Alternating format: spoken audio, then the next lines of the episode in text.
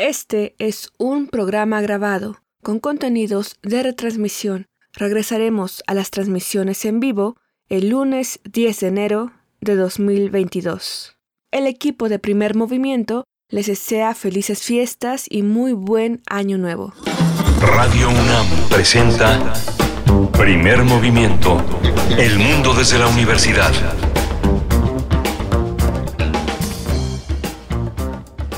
Hola, buenos días. Son casi las 7 de la mañana, pasaditas de las 7, como todos los días estamos aquí en primer movimiento, dándole los buenos días y haciendo comunidad con ustedes. Hoy de manera virtual, donde también de manera virtual nos conectamos, nos entrelazamos con la Radio Universidad de Chihuahua en tres ciudades, Ciudad Cuauhtémoc, Ciudad Juárez y la gran ciudad de Chihuahua a través de la radio universitaria, haciendo comunidad en los esfuerzos en común que tenemos las radios universitarias. Está, está en la producción ejecutiva eh, Frida Saldívar y Violeta Berber en la asistencia de producción, con un equipo que ha hecho posible la virtualidad de esta emisión de aquí al próximo 10 de enero, cuando continuemos en vivo las emisiones de este programa. Berenice Camacho está en la conducción de este programa, también este, a distancia, pero muy cerca, muy cerca de ustedes y de nosotros. Berenice, buenos días. Miguel Ángel Quemain, muy buenos días. Buenos días a la audiencia que nos permite llegar en estos momentos de vacaciones. Este es un programa grabado, como ya lo comentabas, donde estaremos escuchando a lo largo de esta semana y la que viene también una serie de charlas, un conjunto de charlas, una selección que ha sido diseñada por la producción de este programa, donde se encuentra Frida Saldívar a cargo de la misma. Y mandamos también saludos a quienes están en este momento en la operación eh, de los controles técnicos en cabina, tanto de Radio UNAM, en, aquí en Adolfo Prieto 133, en la Colonia del Valle, en Ciudad de México,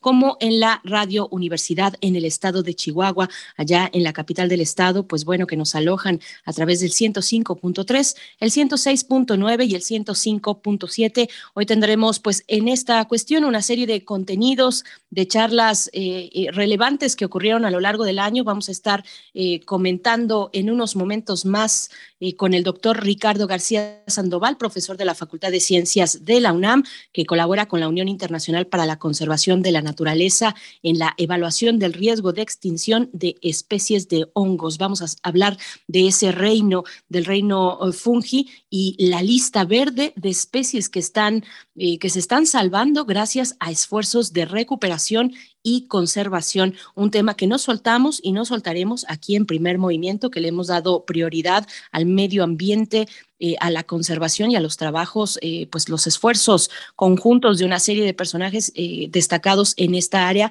Así es que bueno, quédense aquí. Con esto vamos a iniciar, Miguel Ángel. Sí, vamos a iniciar justamente también con cómo nombrar hoy los hechos históricos que sucedieron hace 500 años. Pues de eso se trata el programa México 500, un programa que organizó la Universidad Nacional Autónoma de México. Nuestra universidad es el programa más ambicioso que se ha hecho en México sobre esta conmemoración, conquista, invasión, guerra o rebelión y cómo ello ha incidido en su comprensión, renominar, renombrar todo este, todo este trabajo que fue iniciado eh, en, en esta en esta apertura por Alicia Mayer y Federico Navarrete, que es uno de nuestros colaboradores fundamentales y que va a estar en unos minutos con nosotros. Eh, un, esfuerzo fundamental, el de México 500. Yo creo que pasará el tiempo y seguiremos hablando un buen rato eh, en el futuro acerca de todos los eh, dobleces y todas las posibilidades que nos ha ofrecido este esfuerzo de México 500 desde la UNAM. Así es que bueno, es el, es el turno de hablar con Federico Navarrete al respecto. También estaremos en nuestra segunda hora con nuestra nota nacional, las históricas protestas en Cuba. Nos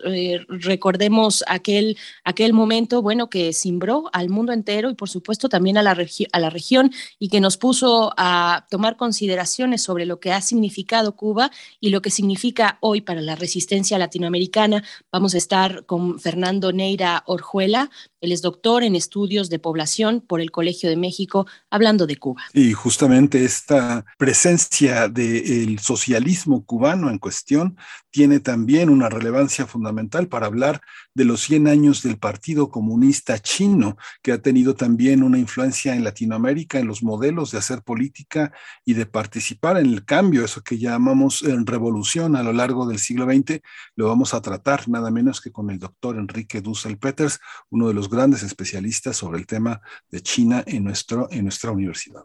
Y hacia la tercera hora, la poesía necesaria llega a las frecuencias universitarias. Hoy estaremos, bueno, tengo el gusto de compartir con ustedes un poco de poesía para animar nuestra tercera hora de transmisión y después viene la mesa del día. En la mesa del día de hoy, 28 de diciembre de 2021, ya con un pie casi en el 2022, el tema es eh, Radicales Libres, la nueva novela, la novela que en 2021 ha colocado Rosa Beltrán sobre la mesa de la crítica, una novela que pasa revista a lo que se vivió en los años 70 y 80. Es un repaso muy interesante de nuestra vida política, cultural y sentimental también sentimental también, por supuesto, desde la vida y el, y el discurso y el testimonio de distintas mujeres, una eh, novela que cruza pues las dimensiones intergeneracionales. Tendremos también hacia el cierre la charla con Alicia Vargas Ayala, que generalmente nos escucha, nos, nos comparte en los, los días jueves en nuestra sección de derechos humanos, pero hoy con esta posibilidad de tener un programa grabado, pues la, la producción a cargo de Frida Saldívar pues decidió que sería un buen momento para eh, revisar lo que ocurre en términos de derechos humanos, en este caso hacia las niñas, que son las nuevas víctimas, lamentablemente, del feminicidio en México. Alicia Vargas Ayala es directora del CIDES IAP y también es integrante del Consejo Directivo de la Redim, la Red por los Derechos de la Infancia en México. Les invitamos a permanecer aquí. Este es el menú del día de hoy, martes 28 de diciembre, con los últimos suspiros de este año 2021, que bueno, ojalá nos llene de mucha energía también y de mucho ánimo para continuar y afrontar el año que viene, que vaya que tiene retos Miguel Ángel. Sí, muchos retos y muchos retos que en estas ediciones tan finas de, primer movimiento han puesto también sobre la mesa un gran resumen de lo que hemos vivido, de lo que hemos pensado, de lo que hemos discutido a lo largo de primer movimiento en estas emisiones que puede consultar en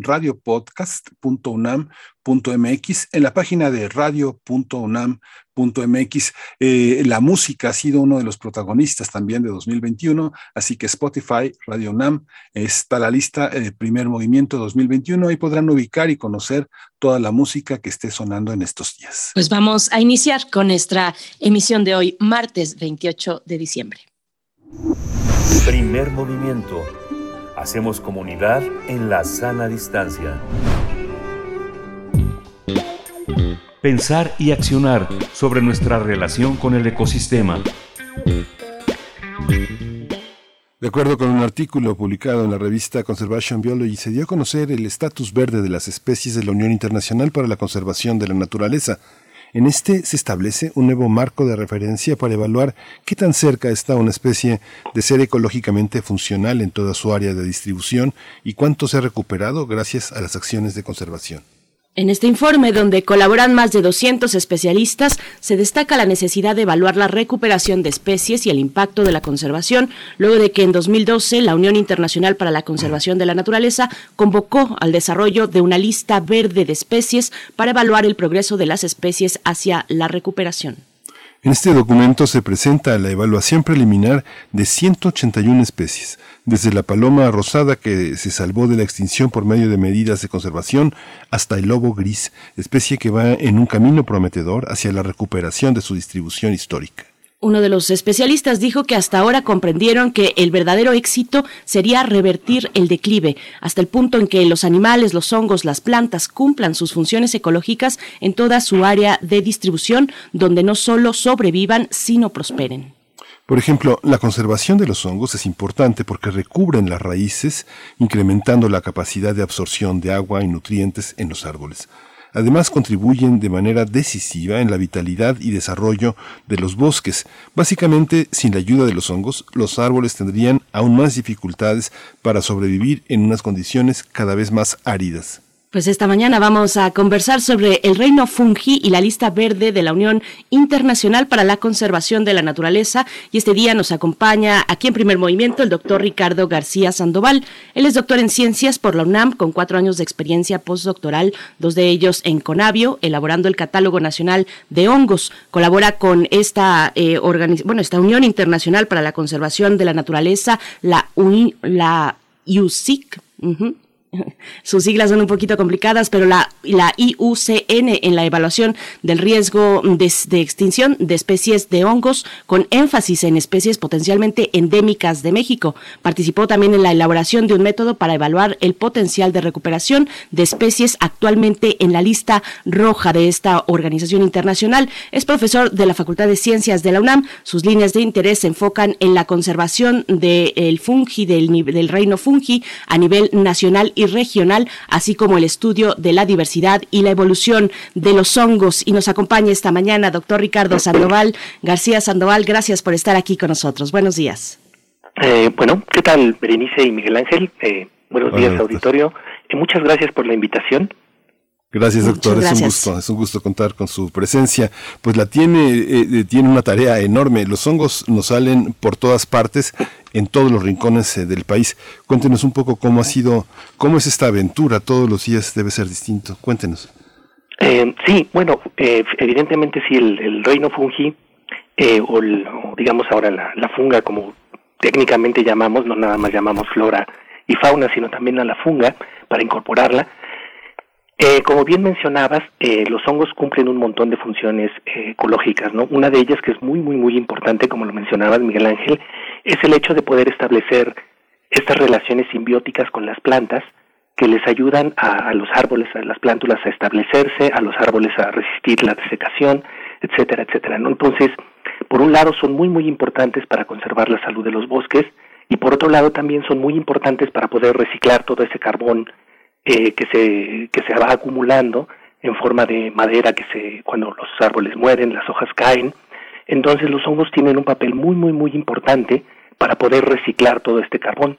De hecho, hay una teoría muy interesante, eh, hablando de la evolución de los hongos, que nos indica que es posible que el periodo del carbonífero, este periodo eh, geológico en el que se fue acumulando una gran cantidad de materia orgánica, haya llegado a su fin gracias al al surgimiento y florecimiento de una serie de linajes de hongos muy, muy, muy eficientes para degradar la lignina. Todos estos hongos que conocemos como, como de repisa, que los vemos en los árboles cuando vamos al bosque, de paseo a, la, a los bosques. Entonces, eh, no nada más cumplen esta función de eh, poder mantener la salud de los bosques, sino también cumplen esta función muy importante de poder eh, reciclar todo ese, ese carbón que se va acumulando. Entonces es, es un reino muy, muy importante. Y ahora bien, uno pensaría que dada su, su relevancia, pues sería como este, lo lógico tratar de protegerlos y cuidarlos. Pero desafortunadamente, como los hongos suelen tener como mala prensa, eh, los esfuerzos para la conservación de los hongos han sido muy, son muy recientes y han sido muy escasos. Por ejemplo, eh, por lo general casi se les ve como una amenaza, más que como algo que haya que, proteger, ¿no? Entonces, por ejemplo, una, una de las acciones fundamentales, eh, principales y primarias para poder eh, conservar especies, eh, es esta, este, este proceso de evaluación de saber si la especie realmente se encuentra en algún nivel de riesgo o la especie está, está pasándola bien por lo pronto, ¿no? Entonces, esta evaluación es la que constituye las listas rojas. En México tenemos un proceso adicional que es de evaluación local, eh, que constituye las especies que están contenidas en esta famosa NOM 059 eh, y que son las especies que están protegidas en México. Pero la IUCN, que es la International Union for the Conservation of Nature, tiene esta función de hacer una evaluación no solo a nivel local, sino a nivel eh, regional o digamos en todo el rango de distribución que tenga la especie. Entonces es una evaluación que tiene un poco un sentido más biológico, y que nos da una perspectiva un poco más realista acerca de cómo biológicamente está, está, está el estado de, la, de cada una de las especies. Ahora bien, si uno considera eh, que, eh, y con base en estos, en estos listados, es que uno puede tratar de, de implementar políticas, dirigir presupuestos, interactuar con los tomadores de decisiones, etcétera, para poder establecer políticas concretas para poder eh, salvar o para poder proteger alguna especie. Entonces, em, por lo general, si uno ve las listas rojas, si uno entra a la página de la UCN, verá que prácticamente todas las especies de aves, de mamíferos, etcétera, están evaluadas y se tiene un conocimiento tan o menos preliminar de cuál es su estatus. Pero en el caso de los hongos, aproximadamente como este esfuerzo tiene muy muy poco tiempo que empezó, prácticamente han sido evaluadas cerca de unas 400, 450 especies de las aproximadamente 120 mil que conocemos. Entonces, en ese sentido, pues los esfuerzos por, por evaluar eh, las especies de hongos, pues apenas están, están comenzando, ¿no? Doctor, ¿qué, qué eh, hay que proteger, qué hay que proteger en los ecosistemas para que también esa protección y esas acciones resulten en la misma conservación de los hongos para el caso en México? Esa es una pregunta muy interesante y que tiene mucho sentido. Por lo general, la, la conservación de los hongos ha venido más por el lado de la conservación de su ambiente eh, y no tanto en la conservación de la especie per se. Lo cual, eh, pues bueno, tiene mucho sentido como por ejemplo proteger el bosque de montaña, el bosque nublado, que aquí le llamamos mesófilo de montaña, eh, estos tipos de vegetaciones que son como muy muy susceptibles al cambio climático, etcétera. Entonces, el proteger el área es es eh, digamos es correcto, pero eh, adicionalmente para poder implementar todas estas políticas sí se necesita tener un, una digamos evaluación formal del estado de las distintas especies eh, que se están que están en, en, la región. Y de hecho con base en eh, el haber evaluado estas especies y tener una, una noción de si están en riesgo o no, es que nosotros podemos sustentar o argumentar eh, el establecimiento de un área de un área protegida o eh, la evaluación de si una una este eh, un proyecto de construcción eh, a lo mejor una vía de comunicación eh, algún tren por ahí podría ser tener impacto negativo en, en alguna en las poblaciones de una especie que se considere en peligro. Entonces, digamos que formalmente necesitamos estas evaluaciones para poder sustentar nuestras nuestras acciones y ya digamos concretamente aterrizarlo en en acciones este, específicas, ¿no? Adicionalmente, existe este tratado internacional que es la CITES, que es el que regula el tráfico o, o la, el, el, movimiento de productos relacionados con especies en riesgo. Entonces, para poder participar de esos tratados y poder ser parte de, de digamos, engarzarnos en ese tipo de, acciones, es necesario tener la evaluación de las especies, ¿no? Uh -huh. Doctor, ¿y qué, qué, hongos forman parte eh, en esta clasificación de la medicina tradicional mexicana y qué hongos están en ese sentido también en el, campo de la medicina perseguidos y buscados por las farmacéuticas? ¿Existen esas eh, tendencias? ¿Cómo, ¿Cómo lo observa usted? Sí, claro que sí, y de hecho eso ha sido este motivo de, de, de profundas discusiones y reflexiones, el hecho de de pensar de que, bueno, sí, efectivamente, desde, la, desde el descubrimiento de la penicilina, eh, los hongos han sido, eh, digamos, sabemos que en los hongos eh, pueden producir estos metabolitos secundarios, estos compuestos que no necesariamente forman parte de eh, la fisiología básica necesaria para vivir de los hongos, sino que muchas veces se producen como un subproducto y que pueden ser útiles en, muchísimas cuestiones, no inclusive no nada más en la medicina, sino en la industria, por el estilo. Pero sí, ciertamente eh, mucha gente que trabaja con, con, hongos, inclusive con hongos no nada más, eh, digamos como los, los tradicionales, los, los hongos de, María Sabina o hongos que tengan como una mayor carisma, eh, sino con hongos que son eh, de estos que llamamos eh, filamentosos, que muchas veces no producen los esporomas tan grandes, pero que sí al momento de cultivarlos es una práctica como muy común el poder hacer toda esta batería de pruebas de, para, para tratar de descubrir metabolitos secundarios. Entonces, en ese sentido, sí, la industria farmacéutica eh, pone mucho dinero en ese tipo de en ese tipo de investigación. En México, desafortunadamente, no tenemos tan desarrollado el este tipo de de, de actividad y de hecho, bueno, hay sí hay leyes que protegen el, el germoplasma mexicano, algo que se colecta en México eh, no puede salir así nada más como así, inclusive más allá, más más si está si está vivo, si es una si es una cepa de un hongo que fue colectado en alguna parte y que se descubre que tiene algún tipo de relevancia, no puede salir eh, necesariamente tan, tan, tan fácilmente, ¿no? Para eso necesitamos estos mecanismos como por ejemplo las CITES, ¿no? Y eh, adicionalmente eh, hongos que son, que son, digamos, que tienen esta relevancia que pueda, que pueda ser, digamos, tener un impacto por su, porque la gente los esté buscando por, con algún fin, muchas veces alimenticio, como por ejemplo eh, estos hongos que son muy parecidos a, a, estos hongos que son, son muy consumidos en, en Oriente y que en México, a pesar de que no tenemos la distribución exactamente de los mismos hongos, tenemos hongos que son muy semejantes y que pueden ser colectados y exportados en grandes cantidades, lo cual puede tener un impacto en la salud de las poblaciones. Eh, adicionalmente, hongos que tengan que ver con, con medicina, hay algunos, en especial, este, algunos del género Ganoderma, estas especies que, que son como muy, muy duras, muy corriosas, que, que tienen un, un sombrero eh, como laqueado en un rojo muy brillante, pero en realidad eso, eh, pues bueno, con investigaciones con respecto a la, a la evolución y a la clasificación de estas especies, nos hemos dado cuenta de lo que tenemos, que lo que tenemos en América no es exactamente la misma especie que se tiene en Asia y que es la que tiene un valor eh, o un uso médico mucho más extendido, ¿no?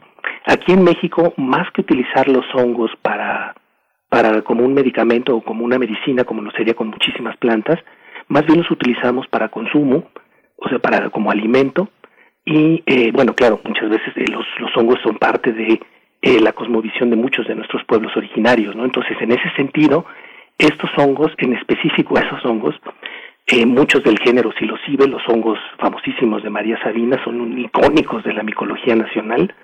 Estos hongos necesitan una protección adicional porque además de ser un recurso valioso para el bosque, un recurso eh, eh per se eh, relevante, tienen un interés biocultural tienen una interacción con, son parte de nuestra, de nuestra identidad. Entonces, ese tipo de, eh, esas especies tenemos que ubicarlas. Eh, muchas de ellas son, son endémicas o potencialmente endémicas de México. Entonces, esas especies, si nosotros no somos los primeros que, que ponemos atención en protegerlas, eh, difícilmente los esfuerzos vendrán de, de otra parte, ¿no? Los hongos son los grandes descomponedores de la, de la naturaleza, doctor, eso es lo que sabemos. Y, le pregunto cuál es el potencial y si son empleados con este propósito, eh, considerados pues ese potencial para corregir pues la, la devastación que, que, viene de la acción humana, los hongos para descomponer desechos tóxicos, contaminantes que afecten a los ecosistemas. ¿Cómo vamos en ese camino? Eh, sí, también hay investigaciones eh, respecto a tratar de utilizar hongos para poder descomponer plásticos, por ejemplo. Entonces, en ese sentido, sí, los hongos son capaces de, pues están por todos lados y tienen este este arsenal de, de enzimas, de estas pequeñas moléculas eh, que pues, son capaces de, de, promover estas reacciones químicas para descomponer eh, los distintos materiales. Entonces, los hongos tienen un arsenal de, enzimas, de moléculas capaces de descomponer, que es realmente asombroso, ¿no? Entonces, eh, además de, de, utilizarlos para descomponer eh, plásticos, lo cual por lo pronto está como en un estado más este, experimental, eh, hasta donde yo sé no se ha implementado de alguna manera como como en bioreactores para tratar de, reducir estos estos materiales, etcétera, sino que todavía estamos empezando a, darnos cuenta de cuáles podrían ser y cómo podríamos utilizarlos. Y adicionalmente otra área que generó mucho interés era la capacidad de producir eh, también algún tipo como de biocombustible.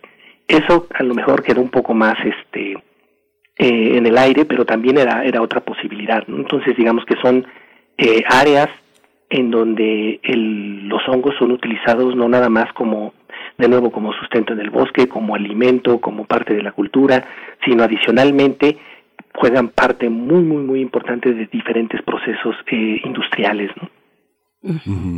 Esta, esta también, la, la, la, cuestión del catálogo nacional es importante, pero ¿cómo se inserta nuestro catálogo en un catálogo más general y cómo se, cómo, cómo se documenta este catálogo en función de las investigaciones que se hace sobre cada especie fungi?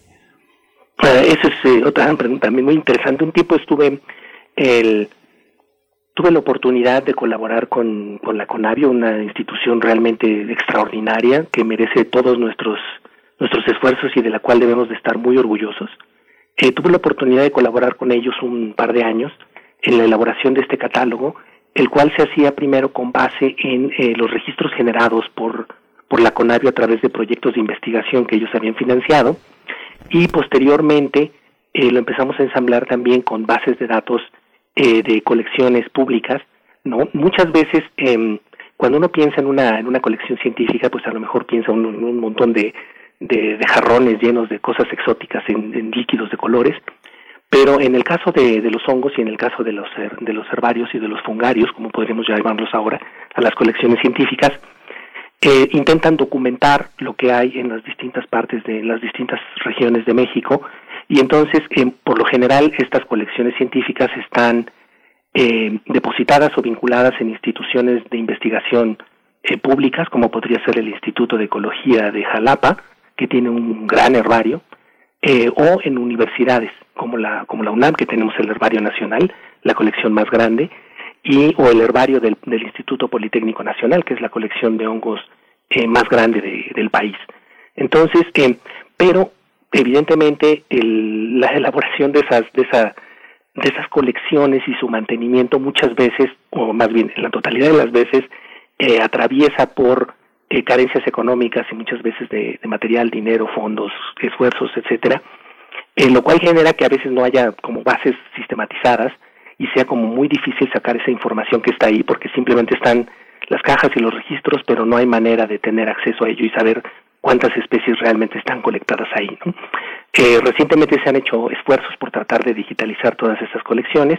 Esa es otra fuente de información para nuestro catálogo nacional y evidentemente lo que se va en lo que se va publicando en las revistas en las revistas especializadas, ¿no? Las especies que se van describiendo, etcétera, etcétera. Por, por lo menos en el tiempo en el que estuvimos elaborando el catálogo, en el que estuve elaborando el catálogo junto con la gente de, de la, del Departamento de Catálogos de, de Autoridad Taxonómica, eh, logramos identificar adicionalmente una serie de algunos, aproximadamente unas 600, casi 650 especies que habían sido descritas de México.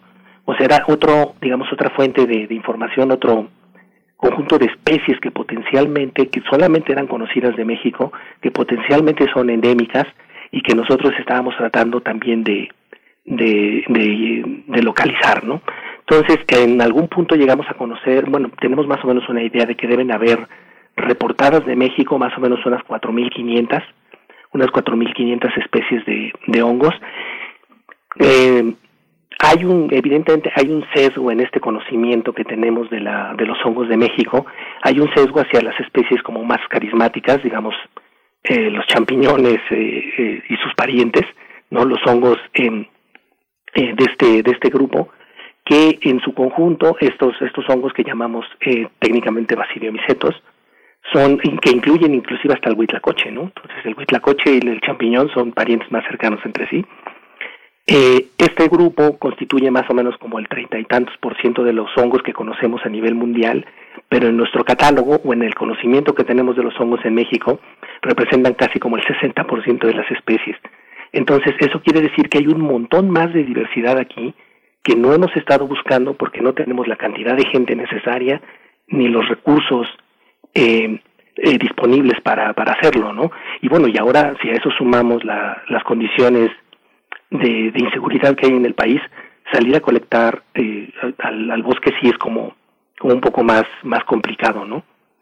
Por supuesto. Doctor, eh, ¿por, qué tienen esa mala prensa? Nos decía eso, los hongos tienen o suelen tener mala prensa. ¿Por qué les tememos? Eh, hay personas también que los encuentran fascinantes y que los estudian o los conservan incluso en los bordes de lo académico, más como grupos de aficionados que se dedican a esa tarea.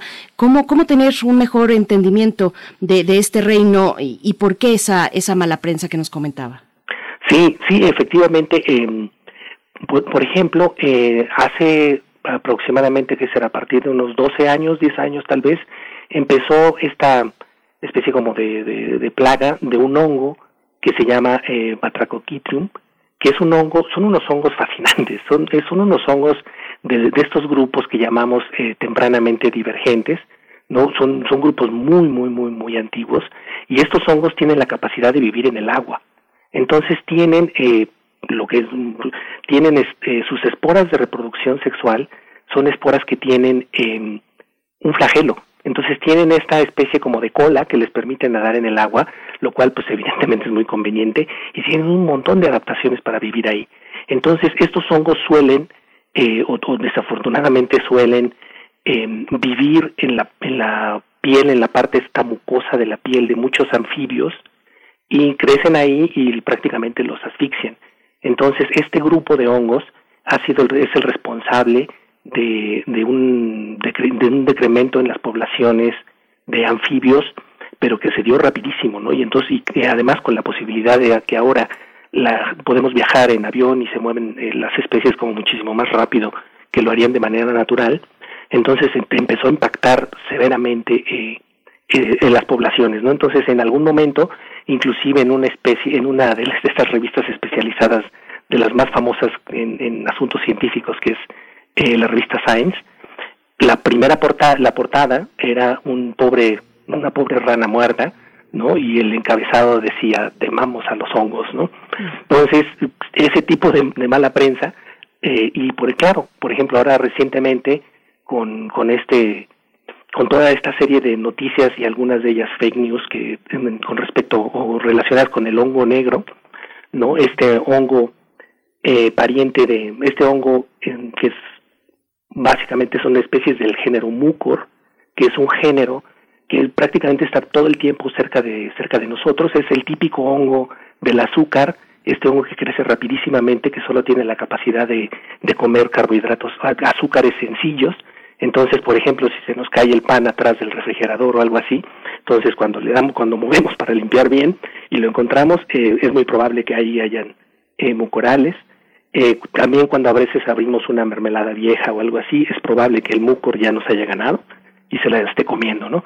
Entonces, eh, estos hongos están todo el tiempo alrededor de nosotros, cumplen funciones eh, de degradación y son los primeros en las sucesiones ecológicas cuando algo se empieza, cuando algo se muere, un este un bicho o algún frutas, etcétera, etcétera, ¿no?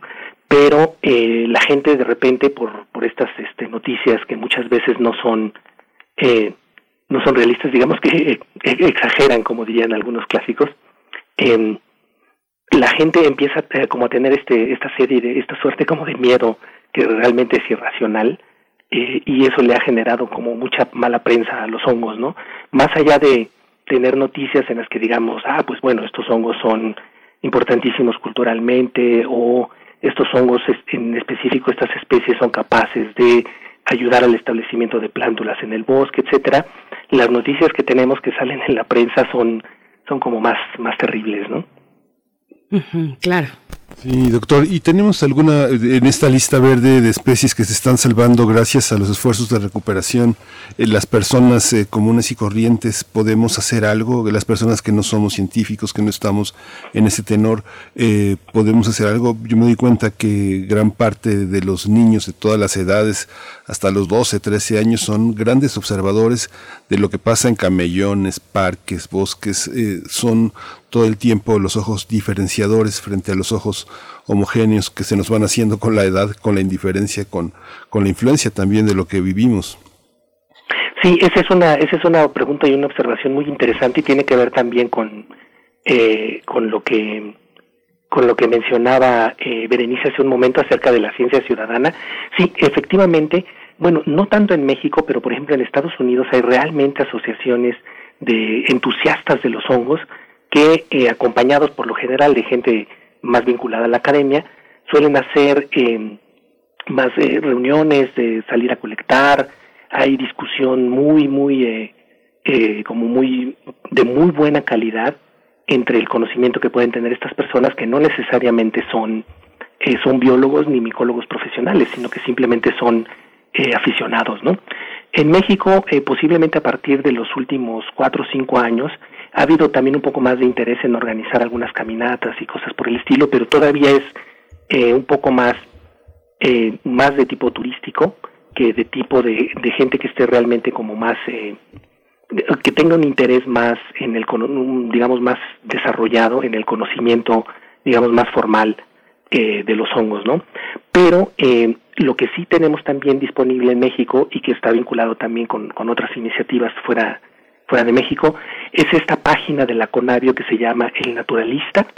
Entonces el naturalista no es exclusivo de hongos, pero sí es una página, es un portal que nos permite que eh, cualquier afición, cualquier persona aficionada a la naturaleza, salir a caminar, etcétera, puede eh, registrarse con su teléfono, y ya como los teléfonos pueden hacer un montón de cosas, entonces puede tomar eh, una fotografía de alguna colecta que haga de un hongo o de una planta o de lo que sea que, que, que, sea de su interés subirla en el portal y recibe retroalimentación eh, de, para poder identificarla, para poder saber qué especie es, recibe retroalimentación de especialistas en los grupos o de gente también vinculada a la Conavio, etcétera, etcétera. Esto nos puede, nos ayuda tremendamente para poder tener, acercarnos a este catálogo global de todas las especies de México y poder contribuir a generar estos reportes de distribución.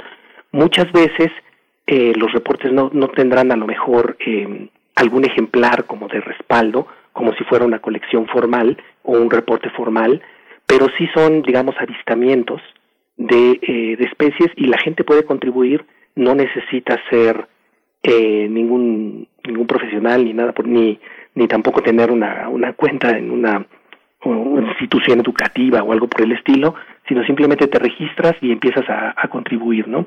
Entonces, esta es una manera en la que, digamos, desde la ciencia ciudadana, se puede contribuir en la generación del conocimiento de qué es lo que tenemos y dónde está, que digamos es una de las primeras preguntas básicas, básicas de cualquier persona que estudia la, diversidad, ¿no? Y adicionalmente, eh, ¿qué podemos hacer con, eh, con, esto relacionado al esfuerzo de la lista verde? Eh, como comentabas muy bien, muy atinadamente, Miguel Ángel, al principio, eh, la lista verde es este Actualmente tenemos únicamente estos protocolos de evaluación de riesgo de extinción que generan las listas rojas y esa era la única manera en la que podíamos evaluar el estatus de, una especie.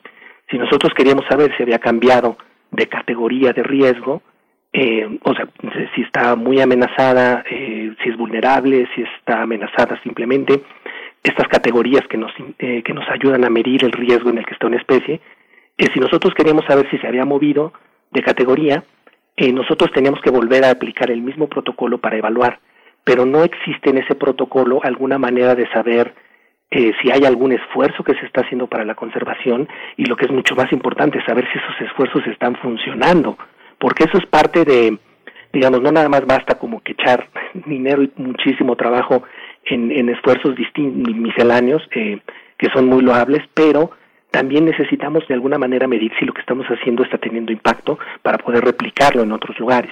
Entonces, la, el protocolo de evaluación de la lista verde intenta hacer eso, incorporar de manera explícita el, los esfuerzos, información acerca de los esfuerzos para la conservación, eh, digamos, establecer una especie como de, de hoja de ruta de saber, bueno, cuáles deberían de ser los esfuerzos, qué tipo de, resultados deberíamos de obtener a partir de estos esfuerzos y poder tener esta, esta evaluación específicamente hacia la recuperación de las especies, ¿no? Y poder saber, como por ejemplo mencionabas en el caso del, del lobo mexicano, si lo que hicimos, todo el, dinero, el esfuerzo, la gente que trabajó en ello, realmente funcionó y con base en eso poder tener ahora el conocimiento de decir, ah, bueno, pues este tipo de políticas sí, sí funciona, ¿no? Este tipo de acciones. Y no nada más eh, desarrollar algún plan de, de conservación o generar un área protegida y luego decir, bueno, realmente no sabemos si funcionó o no, porque no, no le damos ese seguimiento, ¿no? Este protocolo de evaluación de la lista verde pretende hacer eso. Como mencionaste, el, protocolo mm, eh, resulta de los, de los esfuerzos en especial de, Molly Grace, que es la primera autora del artículo, que ha estado trabajando, yo creo, durante los últimos seis, ocho años en, en tratar de, de, darle forma. Y eh, como parte de las, de las actividades de colaboración con la UCN, eh, nos invitaron a, a, evaluar especies de hongos para saber eh, cuál podría ser el estatus, pero más importante en este momento, poder tener bien establecido el protocolo para poder irlo perfeccionando y tener este una herramienta que nos permita de esa manera poder evaluar más directamente y con, con mayor precisión el, el éxito o no de los de los eh, esfuerzos para la conservación. Entonces, en ese sentido, eh, apenas son un puñado de las especies que, que están evaluadas en lista roja las que se han evaluado ahora.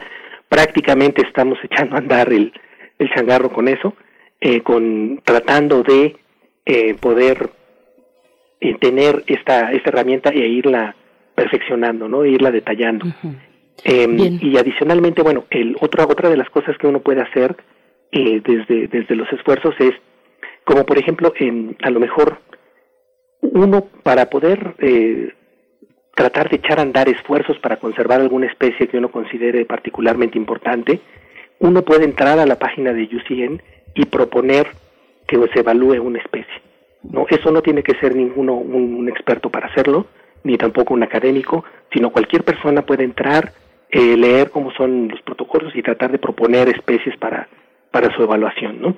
Eso ayuda en poner el ojo en especies que pueden ser también culturalmente importantes, ¿no? Eh, relevantes para, para este, para grupos originarios, ¿no?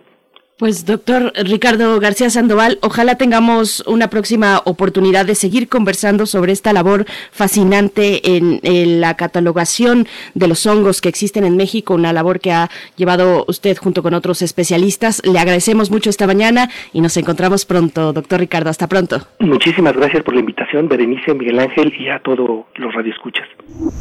Primer movimiento. Hacemos comunidad en la sana distancia. Pidiendo ya de esta primera hora de transmisión, les recordamos que este es un programa grabado bajo el diseño de toda la producción de este programa, de este espacio. Frida Saldívar a cargo de la producción ejecutiva y de las decisiones pues que nos han llevado a configurar una serie de programas con mm, charlas destacadas, temáticas destacadas y relevantes también que hemos tenido a lo largo de este año 2021. Nos despedimos ya de la Radio Universidad en Chihuahua. Les agradecemos, como siempre, nos eh, permitan llegar hasta allá, hasta el norte del país, a través del 105.3, el 106.9 y el 105.7. Nosotros vamos a ir al corte y volvemos. Estamos en primer movimiento. Recuerden que por el periodo vacacional este es un programa grabado y en un momento vamos a escuchar una producción de Radio UNAM para ustedes.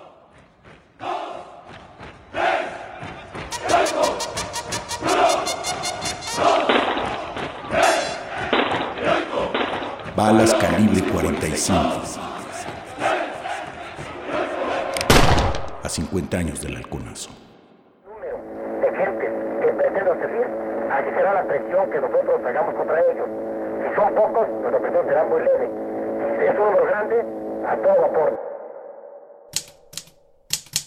Como a las seis y media se escucharon detonaciones dentro del hospital. Los muchachos corrían por los pasillos y entraban a las salas tratando de esconderse, y pudimos observar cómo irrumpían en el hospital un grupo distinto de jóvenes, portando ametralladoras y palos.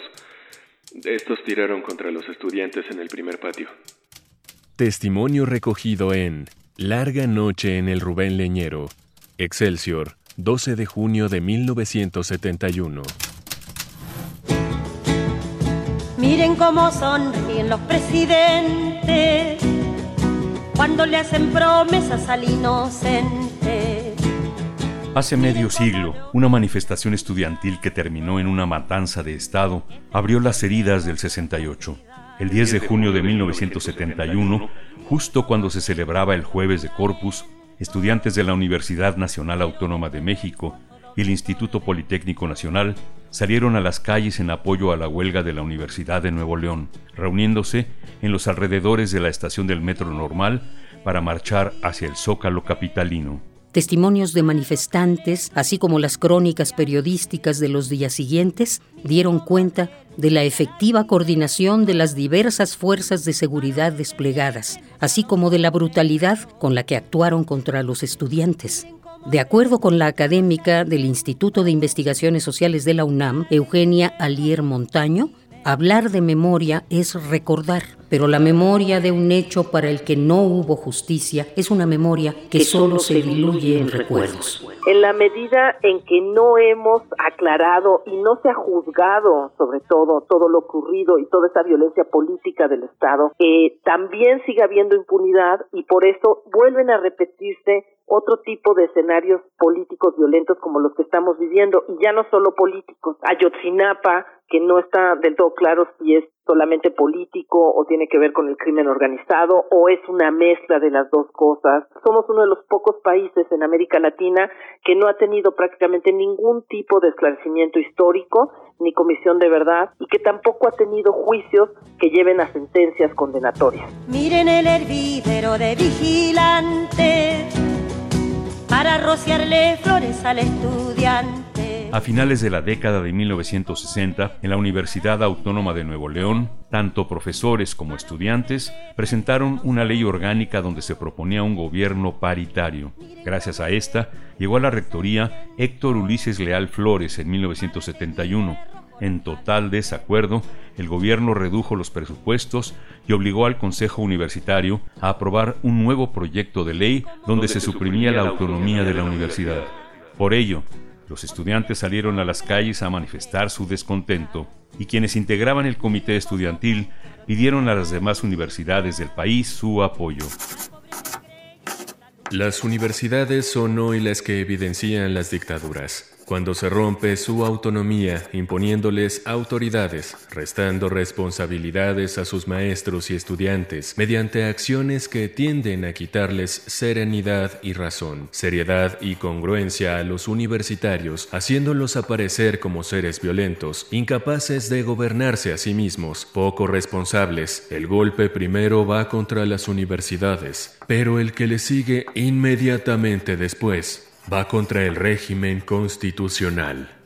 Rector de la UNAM, Pablo González Casanova, 31 de mayo de 1971. Tanto la UNAM como el Instituto Politécnico Nacional respondieron a esto y decidieron entonces unirse y reinventarse. Miren cómo se viste cabo y sargento para teñir de rojo los pavimentos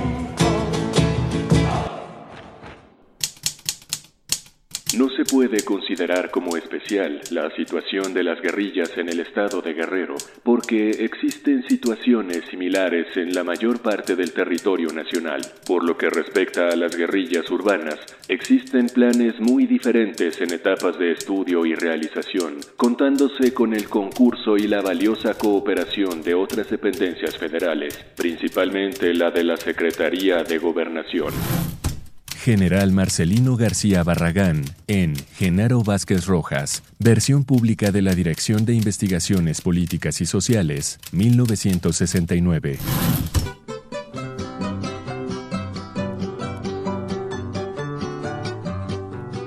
Instituto Politécnico Nacional durante los años siguientes al 68 surgieron nuevos liderazgos y consignas. El Comité de Lucha sustituyó a la antigua Sociedad de Alumnos como órgano de representación estudiantil. A su vez, el Comité Coordinador de Comités de Lucha, COCO, integró a los representantes de las escuelas y facultades de la universidad, el Instituto Politécnico Nacional, la Normal de Maestros, la Universidad Iberoamericana y Chapingo, como antes lo hizo el Consejo Nacional de Huelga. El gobierno mexicano, a través de las Direcciones Federal de Seguridad y General de Investigaciones Políticas y Sociales y de algunos otros organismos, mantuvo estrecha vigilancia sobre diversas organizaciones sociales, incrementándose en la universidad y el Politécnico. Agentes secretos infiltrados denunciaron a los líderes, avisaron del activismo y previnieron de las protestas. Habla Felipe Galván, representante en ese entonces de la Escuela Nacional de Ciencias Biológicas del Instituto Politécnico Nacional. Supimos de participaciones de ellos contra movimientos obreros como el de Ayotla. Supimos de ellos de intentos o ensayos en contra de, de nosotros mismos, del movimiento estudiantil, cuando hicimos una parodia del candidato presidencial en el cabillón de Politécnico en el casco de Santo Tomás, a un lado del Canal 11, en 1969 o 70. anunciamos que íbamos a presentar a nuestro candidato, el candidato del movimiento estudiantil a la presidencia. Sacamos un cerdo con una manta que decía Lea, las iniciales de Luis Echeverría Álvarez, e inmediatamente después empezaron a tronar petardos. De combativa clase el Comité Coordinador de Comités de Lucha, COCO, promovió el activismo, la solidaridad con movimientos nacionales e internacionales y criticó la reforma educativa y la llamada apertura democrática que pregonó el presidente Luis Echeverría, quien buscaba deslindarse de todo rastro del pasado que representaba Díaz Ordaz según señaló la doctora Alicia de los Ríos. Este llamado no surge de la nada, ya venía como todo un, tiempo, toda una primavera de asambleas estaba en un contexto también donde se estaba proponiendo una reforma educativa, que no había un consenso entre los estudiantes, ¿no? Entre el estudiantado. Y bueno, este llamado del 71 es a romper, a ganar de nueva cuenta la calle. acaba de llegar un camión con alcoholes, camión Mire, el 10 de junio sabíamos ya que estaban los halcones por ahí, pero indudablemente que no nos imaginábamos el grado en el que venían preparados. Eso no lo sabíamos. Hubo soberbia de nuestra parte, por supuesto, pues pensábamos soberbiamente, pues iban a echarnos a los halcones que nos los echen. Sí, pero no fueron los halcones a mano limpia y no calculamos las armas de alto poder que fue realmente lo que el echeverrismo utilizó contra nosotros a, a través de las manos de los halcones. A 50 años del halconazo. La columna eh, no se dispersa, señor, se encuentra dispersada toda la columna, pero algunos elementos están en la Escuela Nacional de Maestros, en la Normal Superior y en técnicas. El gobierno de hoy en día nos vigila el pensamiento este no es el porfiriato, pero es parecido el cuento. La marcha del 10 de junio de 1971 iniciaría en las inmediaciones del casco de Santo Tomás, para después tomar la calle de Carpio y salir hacia la calzada México-Tacuba.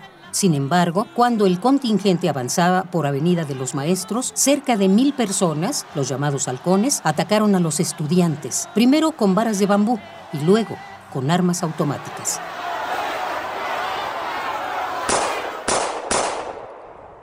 Los halcones eran los miembros de un grupo paramilitar, jóvenes reclutados en barrios marginados y violentos de la capital mexicana, que de acuerdo con Enrique Treviño, estudiante de la Facultad de Ciencias Políticas y Sociales de la UNAM de ese entonces y maestro de la Preparatoria Popular, tenían edades de entre 18 y 25 años y entrenaban en las inmediaciones de San Juan de Aragón, Villa Olímpica y la Cuchilla de Tesoro. Entre las cosas de que preparaban a los halcones era en karate, en gimnasia, en kendo, en judo, en boxeo, en manejo de arma blanca, en disparo de arma de fuego, en tácticas de terrorismo y sabotaje. El sueldo promedio que recibían estos jóvenes iba en relación directa al grupo o al subgrupo en el que estaban ubicados y todo se debía a su temeridad y salvajismo que demostraban en las acciones.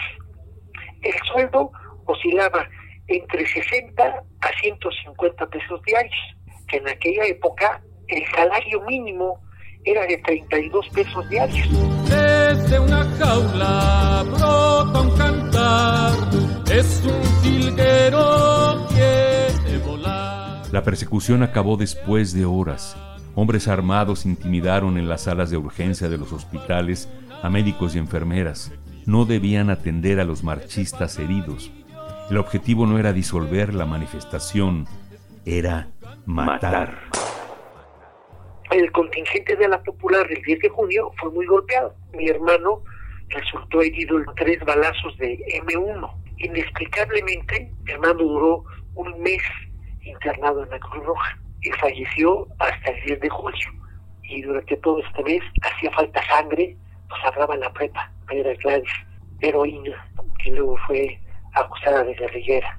Fue tanta el apoyo, la solidaridad de los estudiantes, no solo de la prepa, de poli, de la universidad, y lo mismo ocurría cuando hacía falta comprar medicinas. Como un compañero herido, cuando se enteró que estaban entrando los halcones y los militares al, al Robén Liñero, él se por la ventana porque los sacaban y a los que se defendían mucho, que no se dejaban este, sacar, ahí sobre la camilla, les disparaban. A 50 años del halconazo. El enemigo a vencer es el gobierno, porque el gobierno pues es el que representa a todos los empresarios que tienen el poder económico y el gobierno pues, es el poder político, entonces entre ellos se defienden mucho para no perder todo lo que según ellos han ganado limpiamente. Cecilia Flores Ramos, estudiante en ese entonces de la Escuela de Economía. Deploro y condeno los acontecimientos recientes en que varios jóvenes perdieron la vida. formulo un llamado a todos los mexicanos de buena voluntad que quieran seguir laborando pacíficamente y en particular a las nuevas generaciones para que no se dejen sorprender por movimientos opuestos entre sí, ambos evidentemente minoritarios, cuyo único objetivo es la anarquía. Mensaje a la nación del presidente Luis Echeverría, 16 de junio de 1971. Los días que siguieron a la matanza estuvieron caracterizados por el reforzamiento del discurso oficial que atribuía el enfrentamiento a los mismos estudiantes, cuyos grupos opositores buscaban desestabilizar al gobierno de Luis Echeverría, quien rápidamente encontró a los culpables, los emisarios del pasado, el regente de la ciudad, Alfonso Martínez Domínguez, y el jefe de la policía, Rogelio Flores Curiel. Por su parte, la prensa gráfica refutó la versión capitalina y exigió una investigación expedita, de acuerdo con Alberto del Castillo Troncoso, investigador del Instituto Mora y autor del libro La matanza del jueves de Corpus, fotografía y memoria los reporteros se organizan en sus gremios, en sus sindicatos y le dicen, literalmente le dicen al presidente, oiga, a nosotros, señor presidente, no se nos puede engañar. Nosotros sabemos que se trata de un grupo organizado, de un grupo entrenado militarmente. Allí están las fotografías y nos habla también de una cobertura pues que es muy amplia, muy cooptada dentro de la, de la época. Aparte de eso tenemos otros grupos de fotografías que la mirada de los fotógrafos independientes, como Armando Lenin Salgado, como Enrique Borges Mangel, en el caso de, de Armando Lenin Salgado, trabajaba para la revista por qué fue secuestrado por la Brigada Blanca, por Miguel Nazararo, fue torturado y al final, eh, trágicamente, pues tuvo que retirarse de la vida profesional. Algunas imágenes fueron captadas desde las azoteas de los edificios aledaños por fotógrafos como los hermanos Mayo. Paralelamente, los fotógrafos de los servicios de inteligencia del Estado mexicano registraron desde los propios vehículos de los agentes los detalles de la represión. Y sin embargo, y a pesar de todo, hubo muchas formas de salvar los rollos y de que las imágenes, sobre todo la del famoso halcón que le llamaban el gene, que luego fue herido, esa circuló pero enormemente y al principio los reporteros y los uh, corresponsales pues escribían más o menos porque estaban enojados por la forma como ellos los habían golpeado y después los empezaron a, a controlar y igual que en 68 pues los empezamos a, a llamar prensa vendida. Querían a fuerza hacerle creer a la gente que había sido un enfrentamiento entre estudiantes. Es que la policía está para impedir esas cosas, pero la policía llegó cuando vimos que ya estaba todo feo y eso no es cierto. Ellos estaban desde mucho antes. Todo lo, la fuerza pública que pudieran estaba ahí lista para que si los halcones no podían detenernos, ellos entraran en acción.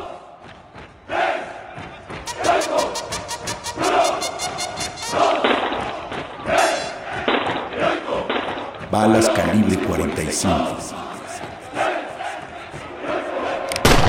A 50 años del halconazo. Síguenos en redes sociales. Encuéntranos en Facebook como Primer Movimiento y en Twitter como arroba PMovimiento. Hagamos comunidad.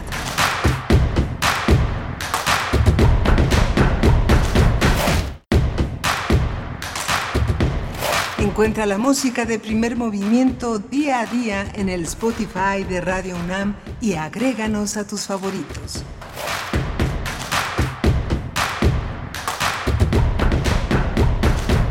Martes 28 de diciembre de 2021, estamos ya en los últimos momentos de este año en compañía de todos ustedes, si es que así nos lo permiten, llegar hasta donde se encuentran disfrutando. Esperamos sus vacaciones, este periodo vacacional. Estamos iniciando nuestra segunda hora de transmisión aquí en Primer Movimiento en este que es un programa grabado.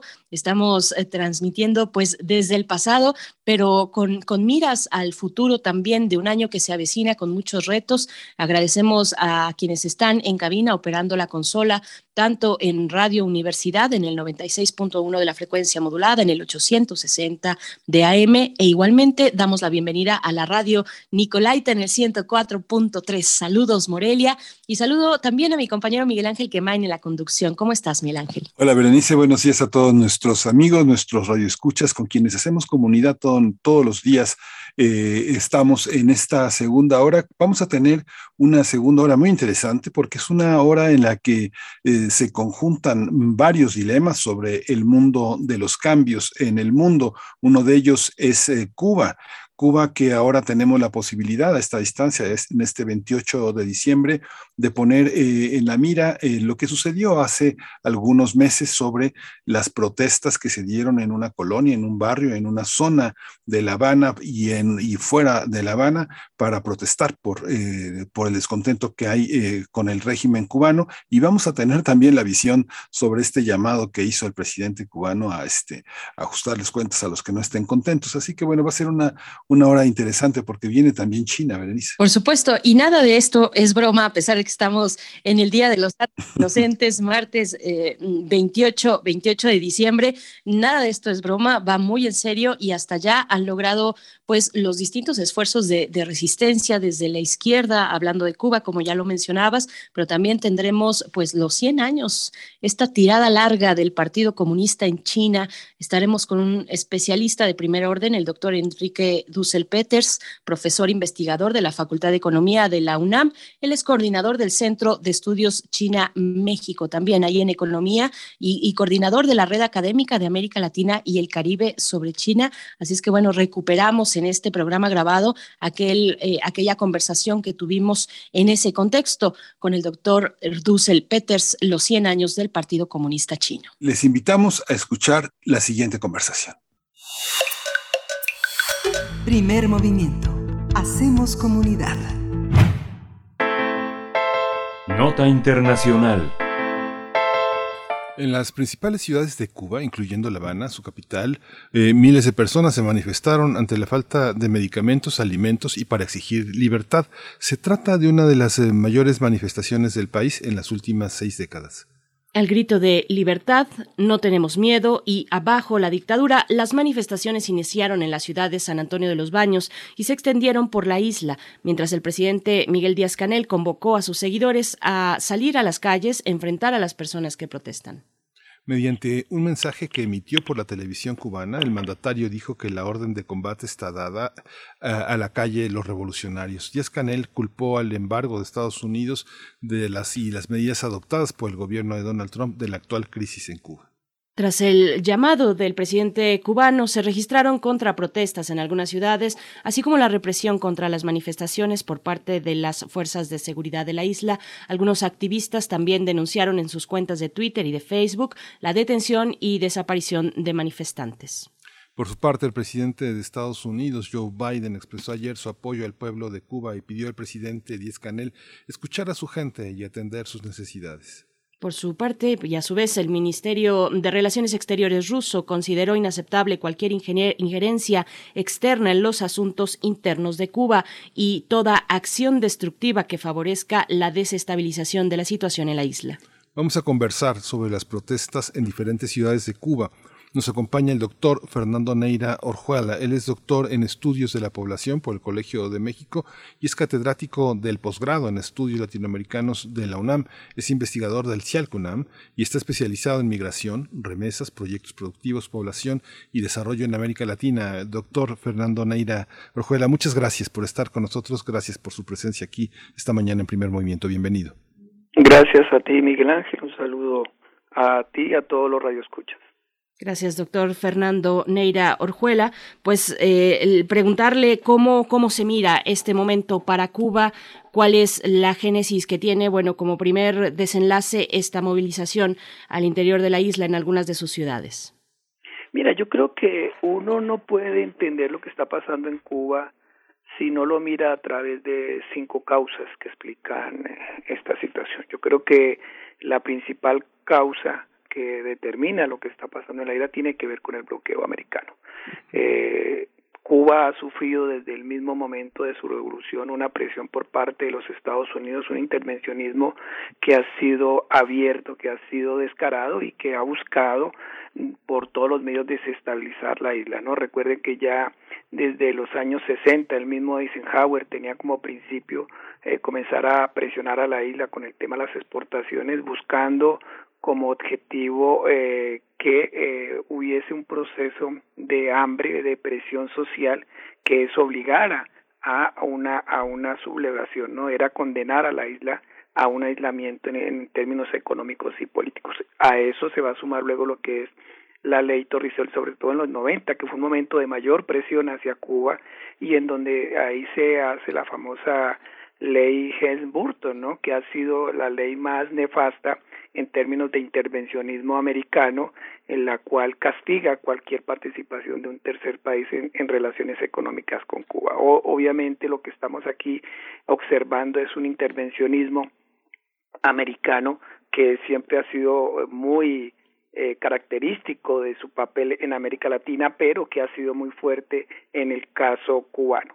Tan fuerte ha sido que incluso en los últimos 23 años eh, Cuba ha hecho un pronunciamiento ante las Naciones eh, Unidas buscando que se derogue ese bloqueo y eso ha sido apoyado. Recordemos que tan solo en la última reunión de la Asamblea eh, se votó 184 votos a favor de que se acabe el bloqueo. O sea, hay, hay una demanda internacional, ha, existido siempre una demanda internacional para que se ponga fin a un bloqueo porque se es consciente que ese bloqueo ha condicionado a una situación económica muy fuerte para los cubanos de falta de alimentos, de falta de eh, inversión, de falta de eh, relaciones internacionales. Es aislar a la isla del mundo y eso obviamente pocos países pueden a, soportar un tipo de presión de este tipo. Entonces, esta es una, una manifestación de un intervencionismo, del irrespeto a las normatividades internacionales, en donde no se está respetando la autodeterminación de los pueblos, la autonomía. Entonces aquí estamos ante una violación de derechos eh, de acuerdos internacionales, de violación de derechos humanos, porque someter al pueblo cubano por castigar al gobierno a aislamiento, a procesos de carencias económicas, eso no tiene que ver nada con relaciones eh, internacionales eh, justas, equitativas, que es lo que pregona Estados Unidos con relación a todo su, su, su vínculo a nivel mundial, ¿no? Por otro lado, hay que recordar que obviamente con, con si bien con Obama se habían logrado cosas, el mismo Obama ya había planteado la necesidad de replantear eh, el fin del bloqueo porque se consideraba que, que no ha sido no, no ha servido porque finalmente el bloqueo no ha logrado sus objetivos, Cuba se ha logrado mantener, ha logrado salir adelante, entonces ese pronunciamiento Obama que iba por buen camino, pues llega Donald Trump y lo acaba, ¿no? Donald Trump acelera el, el, la presión hacia Cuba, o, eh, genera que ya ningún barco pueda eh, está, eh, llegar, ningún crucero pueda llegar, con lo cual se le da un impacto muy fuerte a la principal, al principal rubro de la economía cubana como es el turismo. Además, lo coloca entre los países que promocionan el terrorismo, siendo Cuba, por ejemplo, uno de los países que ha promovido los diálogos de paz en América Latina, especialmente con el caso colombiano. ¿no? Entonces, aquí hay una, una causa muy delicada que no podemos dejar de lado porque es la que determina en gran medida la difícil situación económica que tiene Cuba. Un país que no tiene posibilidades de eh, generar relaciones económicas con otros países de forma libre y espontánea, pues obviamente condena a que su situación al interior del país sea difícil. A eso hay que sumarle que es un país que se vea afrontando catástrofes eh, ambientales derivados de todos los ciclones, las tormentas tropicales, los huracanes que suelen eh, ocasionar innumerables desastres eh, por eh, estas fechas y, y, a lo largo de los últimos años. Entonces, ahí hay un problema muy delicado. El otro problema es el, el económico necesariamente. O sea, Cuba ha entrado en un proceso de recesión muy fuerte, Recordemos que pasó del periodo especial en los años 90 cuando la caída del socialismo en la Unión Soviética, ese fue el primer gran golpe para lo, para Cuba en donde obviamente cayeron sus exportaciones con este país con con la Unión Soviética que era su primer eh, país de, de relaciones eh, ha generado a partir de entonces inflación, es un, país que tiene problemas de apagones, de escasez de comida, de productos básicos derivados de la falta de posibilidades de, de, de hacer crecer su economía, porque no tiene ni las inversiones ni tiene los mecanismos de acceder a mercados. Entonces, y, si bien el gobierno ha hecho toda una serie de políticas buscando reactivar la economía, eso no ha sido suficiente, ¿no? Recordemos que incluso con, con Díaz Canel de entre las nuevas reformas es que se aprobó la inversión privada, eh, se aprobó la recepción de remesas para que eh, esas remesas le llegaran a, los ciudadanos cubanos en la isla y pudieran utilizarlas. Eh, Cuba había comenzado, ha comenzado a entrar en un proceso de, de privatización a, cierto nivel de apertura en términos de su economía, pero todo este tipo de situaciones lo que hacen es eh, volver más complicado este proceso. Entonces, ahí hay un determinante fuerte.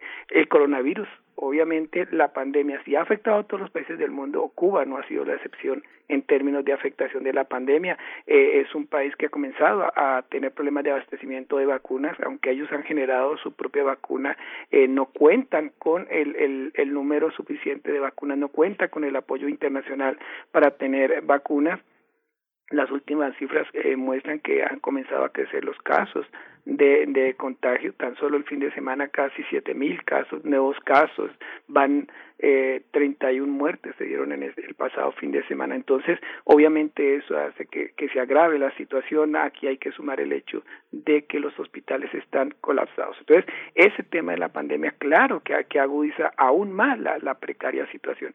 Y un elemento aquí también interesante que no podemos dejar de lado tiene que ver con el tema de eh, lo que son hoy en día las redes sociales, ¿no? Eh, el internet eh, ya está presente en la isla, los jóvenes tienen acceso a Facebook, a Instagram y entonces ese es un mecanismo mediante el cual obviamente se difunden más fácilmente mensajes, es factible eh, en otros países generar procesos de organización para hacer movilizaciones como lo que hemos visto en la isla y en esa medida pues ese ha sido un factor que también ha dinamizado estas manifestaciones. Y por último, quiero agregar que obviamente el gobierno cubano ha cometido errores en términos de no generar libertades para sus ciudadanos, no generar eh, procesos de participación política en, igualdad de condiciones, el que haya un solo partido, obviamente eso es contraproducente a, un régimen democrático a, a, unas formas de participación social como social y políticas como se debería dar en toda democracia. Entonces, son errores que obviamente eh, eh, le pesan a, al gobierno porque estamos eh, viendo procesos de presión hacia opositores, de eh, violación de sus derechos humanos y todo este tipo de circunstancias obviamente entran a incidir en todas estas movilizaciones que hemos visto el pasado fin de semana. Pues prácticamente, doctor, agota todo el tema, pero hay, hay, más, hay más preguntas. Lo que pasa es que esta, esto que usted señala al último, pues sí es el lado, es el lado frágil de la Cuba, eh, de la, de la Cuba que se vive, digamos, de la parte de los estudiantes, la gente que trabaja en los, en los servicios, la, en los servicios y en la burocracia, que son muchos sectores, el educativo, el de la salud que tanto destaca Cuba, el deportivo, el cultural, pero también hay otra parte que también es el de la, eh, es el de la Cuba de los artistas, también la Cuba campesina y, ah, de, cierta manera que está en el occidente, que en el oriente, que es toda la parte de Santiago, que es otra Cuba, es otra Cuba. Pero el autoritarismo, ¿usted considera que hay posibilidades que en la propia población que se piense críticamente? No sé, yo he tenido oportunidad de estar varias veces en la isla y este, uno conversa con la gente y cuando uno conversa con la gente de temas delicados, bajan la voz, bajan la voz, es algo impresionante, como temen ser escuchados. El tema de la delación es algo que es, es algo muy fuerte en, en, Cuba. La gente sale de su casa y voltea a ver para todos lados. Es algo, uno sale de un lugar y hay alguien en la ventana observando a dónde va. Es una parte muy, muy fuerte. ¿Cuba usted considera que tiene posibilidades de establecer desde su población un diálogo no autoritario con el gobierno? ¿Tienen posibilidades de ser escuchados? Yo ayer que escuchaba al presidente de salir a la calle a enfrentar a los propios cubanos con cubanos, me parecía un poco, este, un poco demencial. ¿Usted cómo lo ve esa parte? Sí, mira, yo quiero insistir en que eh, lamentablemente de los grandes errores que, que se han cometido con eh, desde la misma revolución fue imponer un sistema que prácticamente sustentó el poder en, en, en, un sector, en este caso en el Partido Comunista y quienes eh, eh, han sido parte de él, y, y, en esa medida el negar los derechos políticos, los derechos sociales a la, a la población, el no poderse organizar en, en otros eh, partidos políticos, el no tener la libertad de expresión, de inconformarse, de movilizarse. Recordemos que que ya en otras ocasiones se han dado movilizaciones, muy famosa fue la del 94, ¿no? Entonces, eh, ¿dónde? Pues en ese entonces fui el, fue el que, el que manejó la situación, pero hoy, hoy en día el, el contexto es diferente. Esta es una población de una generación que no vivió la revolución, sí que no participó de ella esta es una generación de, del nuevo milenio en donde está más vinculada con redes en donde muchos de ellos tienen vínculos con Miami con muchos de sus familiares y amigos están allá. Entonces, el contexto socioeconómico de Cuba es otro y eso implica y obliga al gobierno cubano a replantear lo que ha venido siendo el manejo que ha hecho de la participación política, de los derechos, de las libertades, y es quizás ese eh, el tema en donde Cuba quizás se ha equivocado más. Pero en ese sentido creo que, que también hay que entrar a incidir que lo que ha presionado eso es precisamente un tema de bloqueo. Yo creo que sería muy interesante ver qué pasaría con Cuba si pudiera comerciar libremente, si tuviera como las posibilidades que tienen los demás países, ¿no? Yo creo que eh, el planteamiento de la Unión Europea de la Unión Europea, de, de, de la comunidad internacional es, por un lado, eh, permitir que Cuba tenga las libertades en términos de economía, en términos de relaciones que tiene cualquier país, pero por otro lado, exigirle un mayor compromiso con el tema de las libertades en términos en términos de autonomía de participación política. Yo creo que el gobierno se vería en la obligación de asumir otra actitud en términos del manejo de lo que es su política interna, el manejo de la participación política, si tuviera otras condiciones de eh, libertad de mercado. Entonces lo que lo que hace lo que hace el bloqueo, lo que hace la presión de Estados Unidos es precisamente radicalizar esas posiciones políticas, ¿no?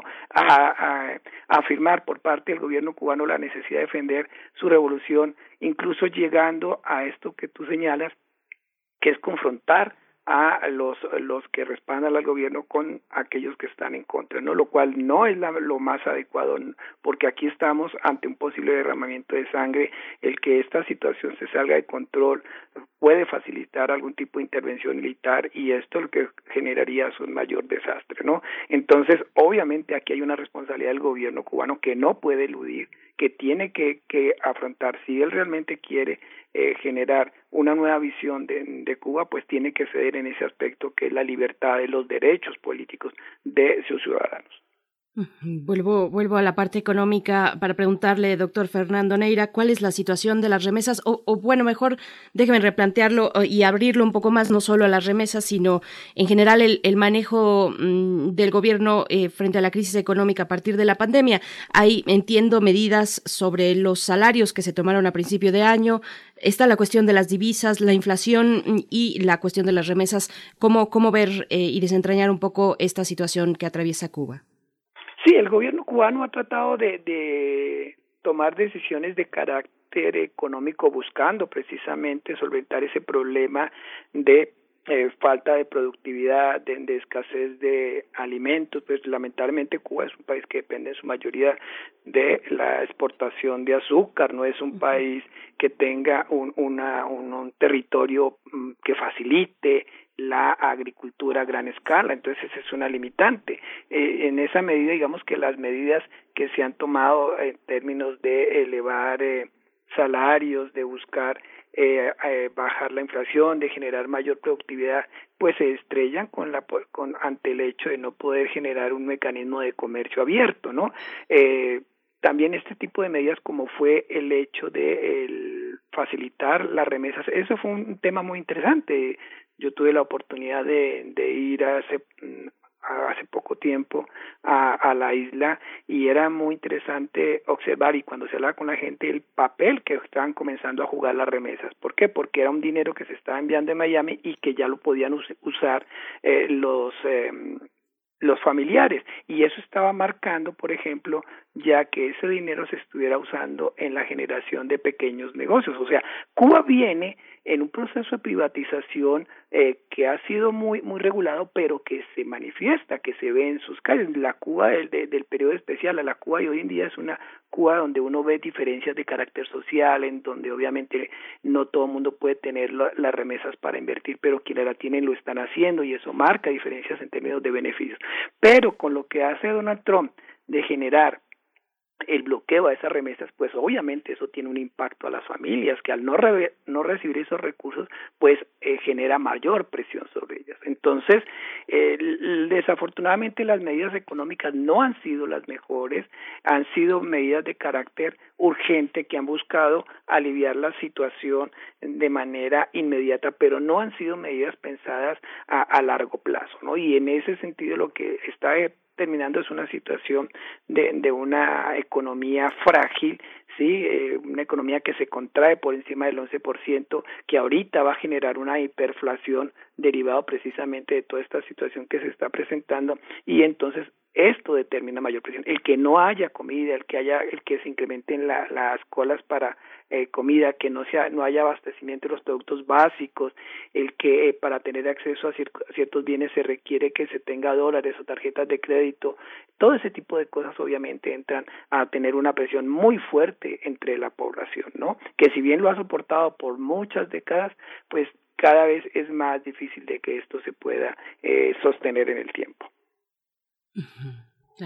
Esta visión también, doctor, que este ataque, esta, esta promoción de los medios internacionales para alertar sobre esta protesta en Cuba parece inscribirse en una, en una manera también de detener el tránsito de ciertas ideas en Latinoamérica. Parece el énfasis que puso el presidente de la República en la solidaridad, en la vieja solidaridad mexicana con Cuba, es, me parece una muestra las, las posturas tanto de los líderes eh, más democráticos en América Latina y muchos países sobre esta, sobre esta campaña mediática contra el régimen cubano. Es una campaña también contra los regímenes de, democracia, de soberanía en América Latina. ¿Usted compartiría eh, esta, esta lectura mediática? De pronto todos cubren Cuba cuando nadie cubre Cuba, cuando hay un momento también de confrontación fuerte en América Latina entre las ideas progresistas y las ideas de derecha. ¿Usted lo vería así? Mira, yo creo que, que uno al margen de, de los problemas que tiene Cuba con, con sus gobiernos, con sus políticas, lo que uno no puede dejar de lado es lo que también hay detrás de esto. Y detrás de esto hay un gobierno, como es el de Estados Unidos, interesado de eh, destruir a, al gobierno cubano como de lugar, que ese ha sido su, su objetivo desde que se dio la revolución. Y un objetivo que se ha tratado de cumplir a veces con mayores logros, otras veces no, pero que tiene por finalidad no permitir que bajo ninguna circunstancia ningún país tenga la capacidad de tomar decisiones de carácter político económico por sí mismo. Entonces, en esta medida, este intervencionismo americano pues es dañino para la región. Sí, podemos o no estar de acuerdo con lo que pasa en Cuba, pero no podemos estar de acuerdo que ninguna nación extranjera intervenga en los asuntos de nuestros países, determine si podemos o no comerciar, determine si tenemos o no derechos. Eso es contraproducente hacia los derechos humanos, hacia los acuerdos internacionales. No, no podemos validar que ningún gobierno extranjero controle nuestra economía, controle nuestras decisiones políticas, controle lo que debemos ser o no ser eso no, no es parte de la, del nuevo mundo, de la nueva era. Entonces, en esa medida, no podemos estar de acuerdo con lo que pasa en Cuba con, en términos del bloqueo. Si los Estados Unidos están tan seguros de, su poder, de su incidencia, de, su economía, pues deben permitir que Cuba siga su derrotero económico como lo hace cualquier país. Ahora, Permitir esto es permitir que después eso ocurra con cualquier país latinoamericano en donde surja un, gobierno progresista que quiera tener autonomía en términos de decisiones. Por eso es tan peligroso lo que pasa con Cuba. ¿Por qué? Porque aquí sabemos que está metida las manos de, de los cubanos en Miami, que obviamente siempre han sido obsesionados por destruir a, al gobierno castrista en su momento y ahora el de Díaz Canel. Entonces, eh, estas cosas sí son muy delicadas y no las podemos dejar de lado. Aquí hay un tema de intervencionismo americano abierto, fragrante y que no permite la autonomía de los pueblos. Y eso yo creo que bajo ninguna circunstancia se puede permitir en América Latina. Nos vamos acercando al cierre de esta charla, eh, doctor Fernando Neira, preguntarle sobre, bueno, por supuesto sobre el gobierno de los Estados Unidos, qué se podría esperar en este momento. Joe Biden, ya, ya lo decíamos al inicio, en la introducción, eh, expresaba su apoyo al pueblo de Cuba. ¿A qué pueblo cubano, de qué pueblo cubano está, está hablando? También eh, por su por su parte eh, Díaz Canel pues hablaba de la mafia cubano-americana pagando a influencers para mm, exacerbar digamos los ánimos, ánimos de esta protesta y en este momento crítico. ¿Qué decir? ¿Qué decir de, de estas declaraciones que se puede esperar eh, para las siguientes semanas, meses por parte del gobierno de Joe Biden? Pues mira, yo creo que, que la posición del gobierno americano es la, la, la posición siempre del doble discurso, ¿no? En donde por un lado aboga que está luchando por la protección de los derechos de los pueblos, de sus ciudadanos, pero eh, tú lo has señalado muy bien, bueno, ¿de qué ciudadanos hablamos? Porque entonces hay unos ciudadanos que están a favor del gobierno cubano y hay otros que están en contra, ¿sí? Y lo que nosotros vemos es que por un tema político, por un tema electoral, pues el gobierno americano se ha colocado siempre del lado de los cubanos de Miami, que han sido los gestores, obviamente, de incidir en, en diversos procesos en contra del gobierno cubano. Eh, pero si el gobierno americano realmente le interesaría al pueblo cubano, lo primero que, que hubiese hecho es levantar el bloqueo obviamente exigirle al gobierno cubano respeto a las libertades, a la participación política, de en eso estamos de acuerdo, pero no puede ser incoherente el discurso en decir que pobres los, los, los ciudadanos cubanos, pero yo genero una economía, un bloqueo a su economía, lo, lo anulo de toda participación del comercio internacional para que la población se muera de hambre, porque eso es lo que está ocurriendo. O sea, Estados Unidos está condenando a la hambruna prácticamente un genocidio en Cuba derivado de una de una política absurda de bloqueo. Si, si es coherente, debería permitir que haya una, un desbloqueo, una libertad de comercio y y ahí sí poder exigir entonces todo el, el tema de libertades políticas y sociales, ¿no? Entonces, en, siempre Estados Unidos ha jugado ese doble ese doble discurso. Pues doctor, muchísimas, eh, muchísimas gracias. Eh, eh, escucharlo es también una, una visión muy completa, muy, muy ecuánime, muy igualitaria de, esta, de este conflicto. Doctor Fernando Neira Orjuela, doctor en estudios de población por el Colegio de México, muchas gracias por su claridad y por su, este, y por su conocimiento. Le agradecemos mucho. Ojalá continuemos esta conversación porque toda esta realidad continúa entre nosotros. Muchas gracias. Para ti, muchas gracias, Miguel Ángel, para Benice y para todos los escuchas muy gentiles. Gracias. Gracias, hasta pronto, mm, doctor eh, Fernando Neira. Vamos, vamos con música, una pausa musical. Esto está a cargo de Ringo Starr, que el pasado 7 de julio cumplió 81 años. Octopus Garden es la canción.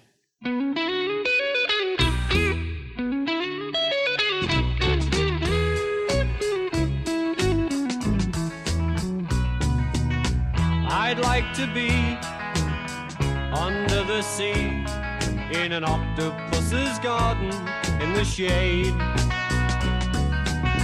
He'd let us in, knows where we've been in his octopus's garden in the shade. I'd ask my friends to come and see.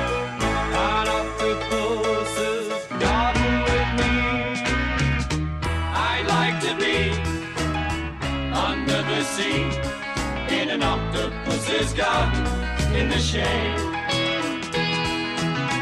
We would be warm below the storm in our little hideaway beneath the waves,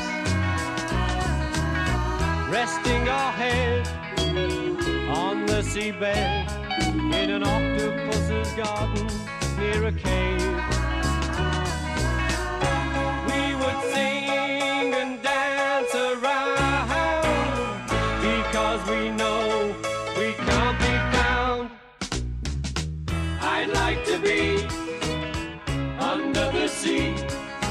an octopus's garden in the shade.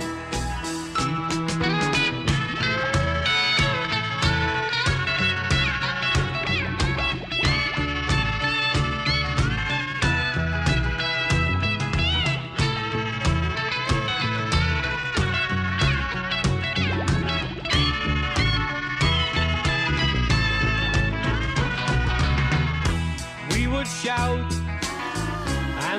about the coral that lies beneath the waves. Oh, what joy for every girl and boy, knowing they're happy and they're safe. We would be so happy, you and me, no one there to tell us what to do. I'd like to be the sea in an octopus's garden with you. In an octopus's garden with you.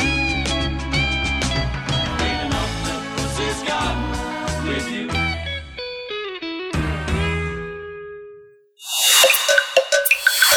Primer movimiento. Hacemos comunidad. Nota del día. Con motivo de la conmemoración de la fundación del Partido Comunista Chino, el presidente de China, Xi Jinping, dijo que el pueblo chino se ha levantado y su ascenso, después de más de un siglo de su desarrollo y invasiones, ahora es irreversible. Xi aseguró que China se ha convertido en la segunda economía más grande del mundo y no se dejará oprimir por los demás países como en la época del colonialismo occidental o la invasión japonesa. El presidente chino, uno de los más poderosos líderes de su país desde Mao Zedong, aprovechó la ocasión para declarar que el país ha logrado convertirse en una sociedad moderadamente próspera en todos los niveles, el principal objetivo fijado en 2012 para el centenario del partido. Unidad, independencia, prosperidad y poder son las palabras que resumen para muchos chinos lo que está detrás de la longevidad del partido, el segundo partido más antiguo del mundo que está solo después del Partido de los Trabajadores de Corea del Norte. Durante años el partido ha podido reinventarse, absorber tecnologías del exterior y adaptar las viejas instituciones de la burocracia china a sus necesidades para crear una poderosa maquinaria, una maquinaria de gobierno capaz de sacar de la pobreza a 700 millones de personas. Pues vamos a conversar sobre el centenario del Partido Comunista Chino. Este día nos acompaña en primer movimiento el doctor Enrique Dussel Peters, profesor investigador de la Facultad de Economía de la UNAM, coordinador del Centro de Estudios China-México de esa misma facultad y coordinador también de la Red Académica de América Latina y el Caribe sobre China. Doctor Enrique Dussel, qué gusto conversar esta mañana. Gracias por aceptar esta charla. Buenos días y bienvenido. Hola, buenos días, eh, Berenice y Miguel Ángel, muchas gracias. La- los 100 años del partido chino en, en ese país son un pestañeo en relación a la cultura ancestral tan profunda, tan antigua que sobrevive en China. ¿Cómo sobrevive este, cómo, cómo se cumplen estos años con una cultura tan poderosa que no, que no este, que no es posible ni abarcarla ni entenderla en su totalidad y mucho menos gobernarla desde el partido chino? ¿Cómo, cómo hay este diálogo, eh, doctor? Mira, eh, estamos viviendo de nuevo este festejo de los 100 años eh, del Partido Comunista de China, eh, que es un momento, yo te diría, de gran festejo, eh, por supuesto por el propio Partido Comunista de China eh, y de las autoridades chinas, ¿no? Yo te recuerdo y les recuerdo eh, de que, claro, la, la evolución eh, socioeconómica de la República Popular China está estrechamente vinculada con el partido, ¿no? Constitucionalmente eh, se, se señala y se establece en el, en el preámbulo de la Constitución que el liderazgo político en la República Popular China pues está solo será del Partido Comunista de China, ¿no? Entonces, eso yo creo que muchas veces a analistas y sinólogos, personas interesadas en China, muchas veces se nos olvida y eso fue reiterado, por cierto, eh, en el discurso que tuvo el primero de julio eh, en la simbólica plaza de Tiananmen, fue reiterado por eh, el presidente Xi Jinping, que además, no es coincidencia, pues es secretario general del Partido Comunista de China, ¿no? Mm, Doctor Enrique Dussel, ¿cómo, ¿cómo llega la sociedad y el poder político también de China a este, a este centenario? Mira, tuvimos hace un, un- poco antes, el, el 30 de junio, una muy linda conferencia de Eugenio Andiano, miembro del Sechimex, también sobre, sobre este tema. Eh, yo te diría, en China, eh, y esto no es eh, sorpresa, el discurso público y del propio partido es bueno, pues el partido vivirá eh, 100 años más, por decir algo, ¿no? Eh, es decir, es el partido único, seguirá siendo el líder político en la República Popular China. Eh, y yo te recuerdo, muchas veces se nos olvida que si bien el, eh, el partido surge y particularmente en una primera época de consolidación de 1929, 21, perdón, hasta la muerte de Mao Zedong en 1976. En este periodo de consolidación, el partido tiene una bastante rígida estructura leninista, ¿no? Eh, desde entonces, particularmente bajo Deng Xiaoping, eh, el partido con sus hoy en día casi 95 millones de miembros, eh, logra un debate interno que poca gente se imagina, ¿no? Es decir, hay un proceso de competencia dentro del Partido Comunista de China en pocos partidos imaginables, ¿no? entre gobernadores, líderes a nivel municipal, con base en lo que ha destacado durante mucho tiempo el partido, que es la meritocracia. Eh, en donde los líderes del partido son sobre todo ingenieros, a diferencia eh, de muchos partidos eh, y políticos, por ejemplo, en América Latina y en México, en donde abogados, economistas juegan un papel crecientemente relevante, en China son básicamente ingenieros del Partido Comunista de China. Ahora, doctor, que recuerda a Eugenio Anguiano, fue nuestro primer embajador de México en China y fue, fue justamente el embajador de, de un momento donde el país, el del echeverrismo, en el que México abrió de una manera muy impresionante, de una manera masiva las fronteras hacia otros países. ¿Qué, nos, qué, qué, tenemos que ver a partir de entonces en términos diplomáticos con ese país? ¿Cómo es China en México cuando la migración de ese, de ese país pues viene desde el siglo XIX y desde el siglo XIX tenemos chinos, mexicanos, hermanos chinos que se han avecindado aquí? Eh, bueno, es un tema importante del trabajo que hacemos cotidianamente en el Sechimex, sobre todo en el ciclo de conferencias del Sechimex que llevamos a cabo cada dos semanas este, desde el 2005, tenemos ya más de 300 conferencias, desde entonces la mayoría grabadas que se pueden consultar por la comunidad eh, y en forma pública. Pero yo te recuerdo eh, el 14 de febrero eh, de 1972 inician las, las eh, relaciones diplomáticas entre la República Popular China y México. Eh, el próximo año haremos todo un grupo de eventos para festejar los 50 años de esta relación. y bueno, en estos 50 años, y ni hablar antes del 14 de febrero de 1972. Yo te diría en términos muy la, la relación se ha vuelto mucho más compleja, ¿no? mucho más profunda. Desde 2003 China es el segundo socio comercial de México.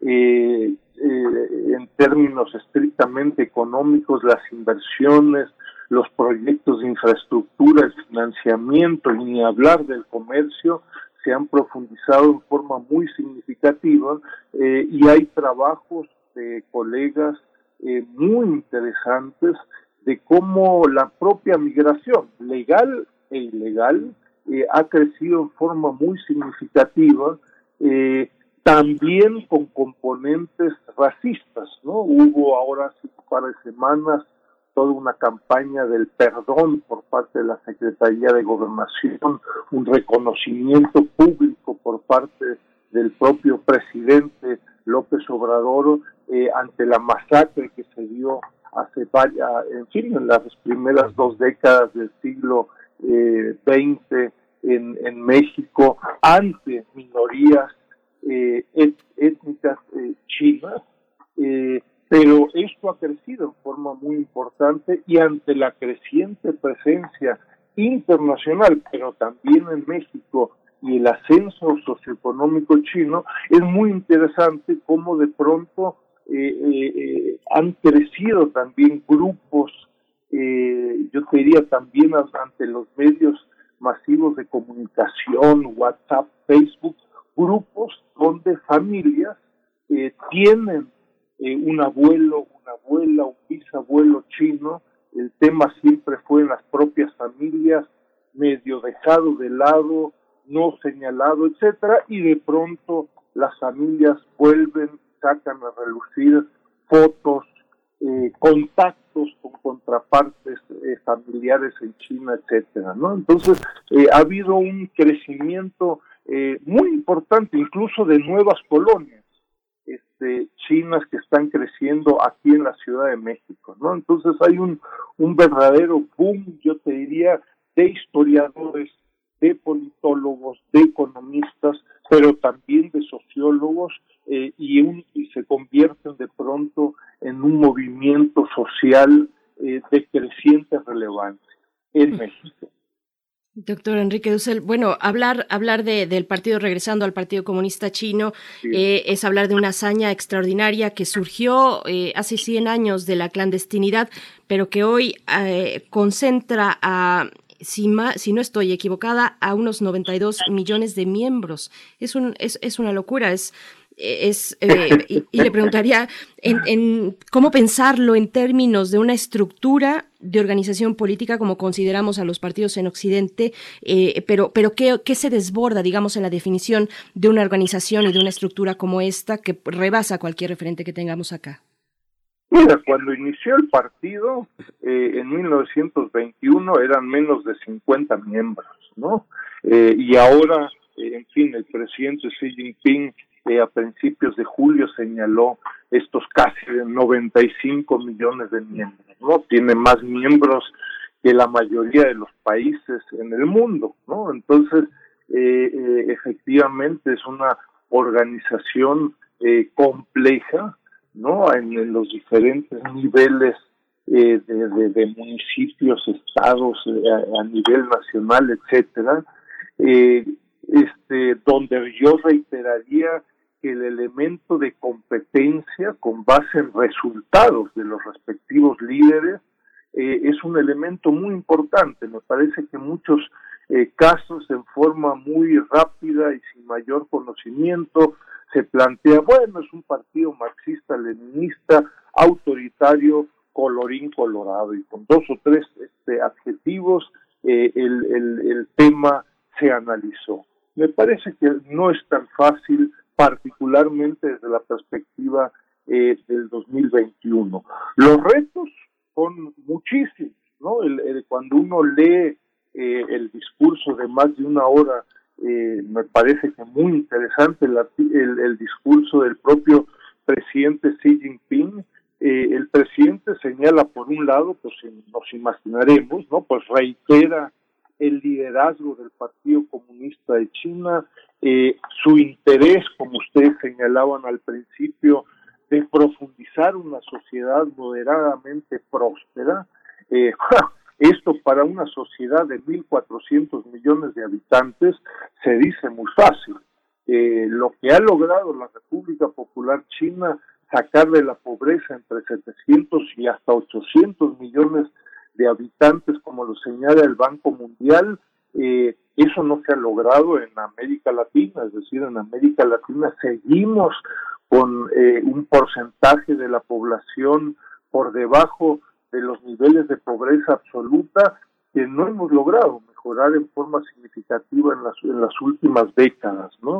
Eh, el presidente Xi Jinping destaca esta materializar la gran revitalización de la nación china y lo que en el occidente muchos consideraron como una velada amenaza y postdata hacia otros países, eh, son los temas internacionales en donde Xi Jinping eh, explícitamente señala que China no se volverá a dejar humillar y atropellar por las potencias extranjeras, ¿no?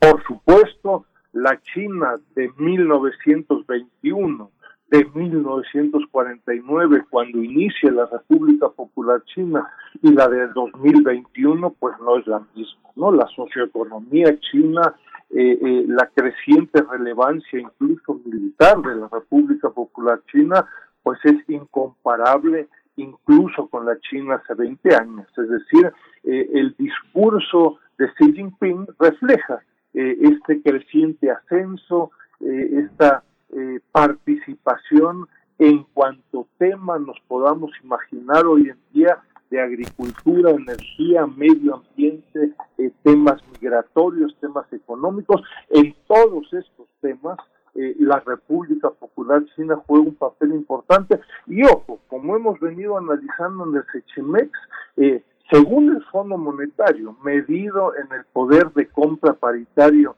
del Fondo Monetario Internacional, China ya es la principal economía este desde 2014, ¿no?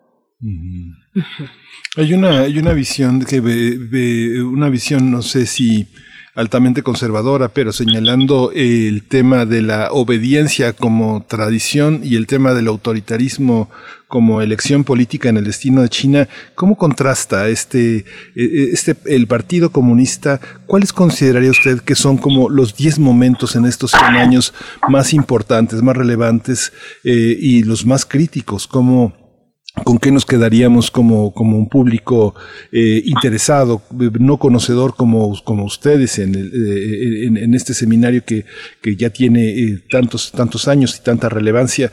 ¿Cómo entender esos momentos importantes? Quedarnos con China, alejarnos de China. ¿Cuáles serían los momentos más, más críticos, más para pensar en, en la trascendencia que tiene este partido?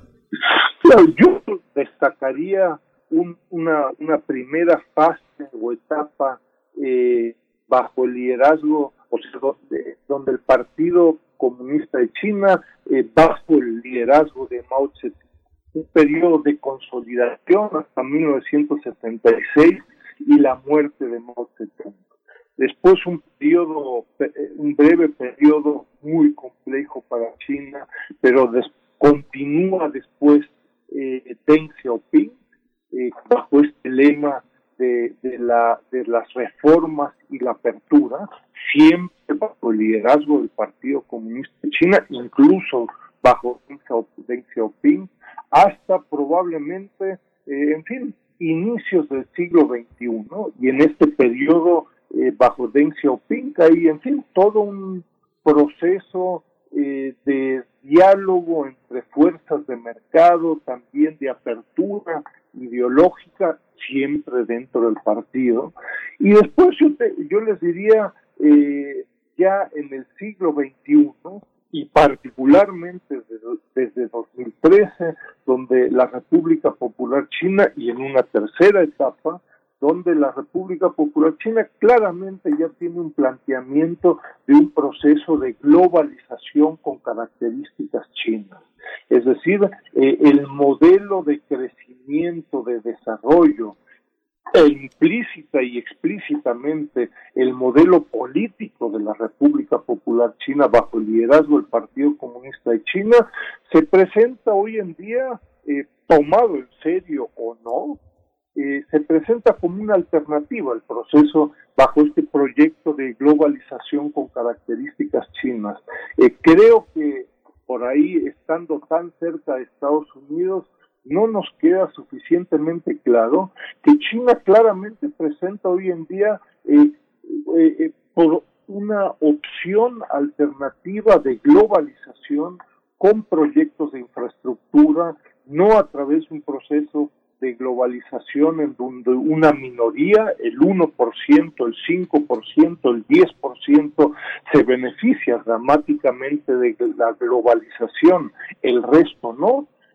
La experiencia de China desde finales de los 70 y principios de los 80 es que los proyectos de infraestructura afectan la, la calidad de vida de la población, esa es la experiencia de China y eso es lo que, por cierto, China está buscando promulgar en el resto del mundo, realizar proyectos de infraestructura que afectan la calidad de vida pero también reducen la, los niveles de pobreza. ¿no? Entonces, eh, eh, me parece que es un proyecto que bien vale la pena tomar mucho más en serio, incluso en América Latina eh, y en México, ¿no? Doctor, y esa es una, una gran pregunta, pues, eh, ¿cómo, sin soslayar, pues, la, la situación geográfica de nuestro país, eh, pues, ¿qué, ¿qué, pasa ahí? ¿No tenemos más remedio que seguir con Estados Unidos como nuestro primer socio comercial? ¿O cómo sería esta combinación, eh, esta posibilidad de ver mucho más allá estando a un lado de los Estados Unidos? ¿Cómo, cómo poder verlo? Mira, crecientemente ante esta competencia entre las dos potencias, leas Estados Unidos y China, sobre todo la parte estadounidense que nos considera América Latina y de la cual somos parte, que considera América Latina como su patio trasero, ¿no? Eh, crecientemente, sobre todo bajo la administración de Trump, eh, eh, nos vimos presionados, yo les diría, de una relación crecientemente excluyente, ¿no? Es decir, o estás con nosotros o estás con China. Eso para cualquier país de la región, de las Malvinas a Mexicali, tiene poco sentido. Hemos estudiado eh, la relación de China con países incluso en Centroamérica, en el Caribe, con los que la República Popular China ni siquiera tiene relaciones diplomáticas, pero la presencia china eh, es muy significativa, incluso en estos países, países como Guatemala, Honduras, entre otros, eh, incluso en estos países el debate sobre o estás con China o estás con nosotros, leas Estados Unidos, no tiene sentido. La presencia china viene creciendo y no se trata de China o Estados Unidos. Desde Chimex hemos recientemente buscado eh, o instamos, les diría, eh, a la comunidad académica de la UNAM y de otros lugares a considerar el concepto de nuevas relaciones triangulares, es decir, la competencia entre estas dos potencias, China y Estados Unidos, nos va a acompañar durante muchas décadas en el futuro. Y tendremos que saber lidiar entre ambas. Y no es un tema eh, puramente ideológico. Eh, nos veremos eh, todos los días crecientemente necesitados de tomar decisiones de la 5G, a turismo, a comercio, al intercambio académico, eh, etcétera, etcétera. Y para ello, pues, eh, requeriremos de un mayor conocimiento sobre la República Popular China, de mejores instituciones públicas, eh, privadas, organismos empresariales y académicas como el SECHIMEX, entre muchos otros. ¿no? Entonces lo que requerimos es de un mejor nivel de preparación para no caer en la tentación de decir eh, China no en los próximos 10 años si no hacemos nada con China, o al revés, ¿no? Es decir, crecientemente eh, la presencia china es importante y no vaya a ser que algunos países decidan ante esta exigencia de exclusividad de decir, ah, bueno, pues entonces Estados Unidos no. Vamos a tener que convivir con las dos en cultura, en museos, en intercambio académico, también en comercio, proyectos y de infraestructura. Pero para eso tenemos que estar preparados y desgraciadamente en buena parte de América Latina y también en México el nivel es muy pobre. Eh, cuando ustedes me preguntaban al inicio sobre los sobre los 100 años del partido del Partido Comunista de China eh, es realmente sorprendente, por no decir lamentable, eh, el nivel de reacción de los partidos políticos de América Latina y en México ante estos 100 años, ¿no? Es decir, la mayoría no pasa de felicidades, qué bien, eh, nos vemos en 100 años, pero el conocimiento del Partido Comunista de China es, yo les diría, prácticamente nulo, ¿no? Eh, refleja esta problemática de falta de preparación, incluso partidos de izquierda. Hay una, este, doctor, ¿qué, qué, qué, esperamos del Centro de Estudios China-México eh, para, para este año? Hay una serie de conferencias que están eh, por venir con el inicio de las actividades administrativas. Cuéntenos un poquito eh, para estar cerca de este centro, eh, ¿con, qué, ¿con qué empezamos? ¿Cuáles son, vamos al lugar común, los platos fuertes, los platos fuertes del centro para este año? Eh, sí, no nos, no nos aburrimos y bombardeamos ahí a los que reciben nuestros correos, acabamos de realizar hace menos de un mes eh, el quinto seminario internacional de la Red Académica de América Latina y el Caribe sobre China, 130 ponencias durante tres días. Eh, la red se ha constituido como un punto de referencia importante en América Latina, China y México sobre el tema. Eh, vamos a estar publicando un grupo de libros, iniciamos el semestre con este ciclo de conferencias, muy contentos, eh, acabamos también en 2021 de crear un programa de becas por tercer año consecutivo para investigadores de América Latina y de México. Estos investigadores ya están trabajando, entonces tendremos resultados sobre 11, 12 temas de investigación que hemos seleccionado en la Facultad de Economía y el CECHIMEX. Así es que vamos, los, los si nos permiten, los tendremos ahí informados sobre todo un grupo de eventos que estamos realizando con múltiples instituciones, es decir, somos orgullosamente académicos y Pumas, pero trabajamos con organismos empresariales, con embajadas, con colegas de otras instituciones académicas eh, y los mantendremos informados. Eventos diversos, políticos, económicos, culturales, históricos y económicos por ser parte también de la Facultad Económica. Por supuesto. Doctor Enrique Dussel, por supuesto le tomamos la palabra y estaremos siguiéndole la pista al CECHIMEX, al Centro de Estudios China-México, también a la Red Académica de América Latina y el Caribe sobre China, que coordina ambos eh, espacios. Usted, doctor Enrique Dussel, profesor, investigador de la Facultad de Economía, un placer siempre poder escucharle. Muchas gracias. Hasta luego, gracias por su interés. Vamos llegando al cierre de nuestra segunda hora de transmisión. Nos despedimos de la radio Nicolaita en el 104.3 de la frecuencia modulada que llega en Morelia, que nos hace, que nos da la oportunidad de estar compartiendo con ustedes, de hacer comunidad con la Universidad Michoacana de San Nicolás de Hidalgo. Pues luego de estas conversaciones interesantes, vamos a tener mucho más, todavía una hora por delante. Les recordamos que este es un programa grabado, este es un programa grabado con distintas charlas que han ocurrido aquí en Primer Movimiento a lo largo de todo este año 2021. Vamos a ir al corte y les invitamos a permanecer aquí en Radio UNAM. Síguenos en redes sociales. Encuéntranos en Facebook como Primer Movimiento y en Twitter como arroba PMovimiento. Hagamos comunidad.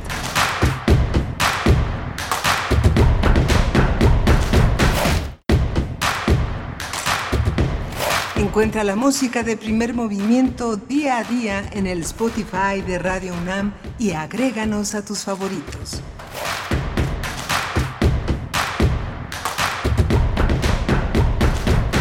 Hola, buenos días. Son pasaditas de las nueve, pasaditas de las nueve, porque no tenemos el horario justo que, este, caracteriza nuestra, nuestra presencia al abrir cada hora del programa, porque estamos de una manera virtual. Este 28 de diciembre, pues no es broma, estamos de vacaciones, parecería una broma, pero no. También descansamos, pero afortunadamente descansamos de una manera muy activa, haciendo comunidad con ustedes y tratando de hacer lo mejor, el mejor esfuerzo a través de todo este enlace que hacemos con las radios universitarias. Frida Saldívar está en la producción ejecutiva y está mi compañera Berenice Camacho del otro lado de la línea. Berenice, buenos días. Buenos días, Miguel Ángel Quemain. Así es, el descanso no es una broma, hay que tomárnoslo bastante en serio, pero estamos finalmente en esta emisión de martes 28 de diciembre, el Día de los Santos Inocentes, pero de nuevo, no, no es una broma y estamos aquí también acompañándoles pues en su periodo vacacional, en estos momentos de descanso. Hay que tomarnos en serio el descanso, lo hemos visto ahora pues eh, con la necesidad de acercarnos eh, de una manera creo que importante, seria a la salud mental, por ejemplo, y ahí el descanso es fundamental. Así es que estamos con ustedes en este momento, iniciando nuestra tercera hora de transmisión. Tendremos poesía necesaria como cada, como cada día eh, para aligerar un poco, si es que se necesita más, yo creo que sí, nunca está de más la poesía, pero acompañar este descanso con poesía, pues es lo mejor que les podemos proponer para seguir haciendo comunidad y tendremos también nuestra mesa del día, Miguel Ángel.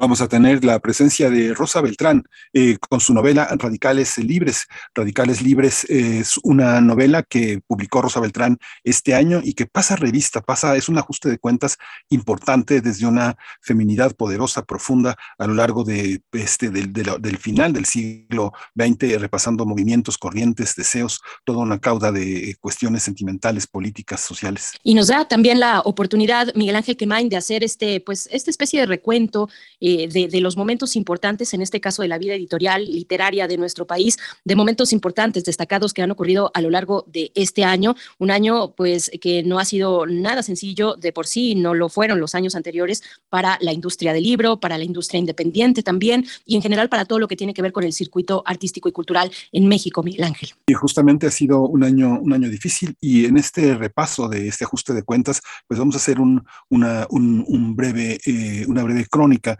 sobre lo que ha sucedido en las principales eh, manifestaciones culturales y de política cultural a lo largo del año. Así que bueno, va a ser interesante tener esta posibilidad de hacer una rememoración sobre lo que nos importó tanto a lo largo de 2021. Están nuestras redes sociales también para que ustedes nos compartan cuáles son esos momentos fundamentales, esos momentos importantes, destacados, donde la industria cultural pues se ha eh, sobrepuesto tal vez en algunos casos, no sin demasiado esfuerzo, no sin pues dejarlo todo, dejarlo todo para sortear las cuestiones que nos ha dejado la pandemia. Así es que están nuestras redes sociales que aunque nosotros estamos grabando y, no estamos en vivo en estos momentos, sí estamos también atendiendo, nunca eh, nos despegamos del todo, digamos, cuando se trata de un medio de comunicación, no nos despegamos del todo, así es que están nuestras redes sociales también esperando sus comentarios en Twitter, nos encuentran como P Movimiento, arroba P Movimiento, y en Facebook, Primer Movimiento UNAM. Tendremos hacia el cierre de esta hora una conversación con Alicia Vargas Ayala. Ella suele estar los jueves, pero ahora martes con esta posibilidad pues de diseñar un programa eh, prácticamente a la carta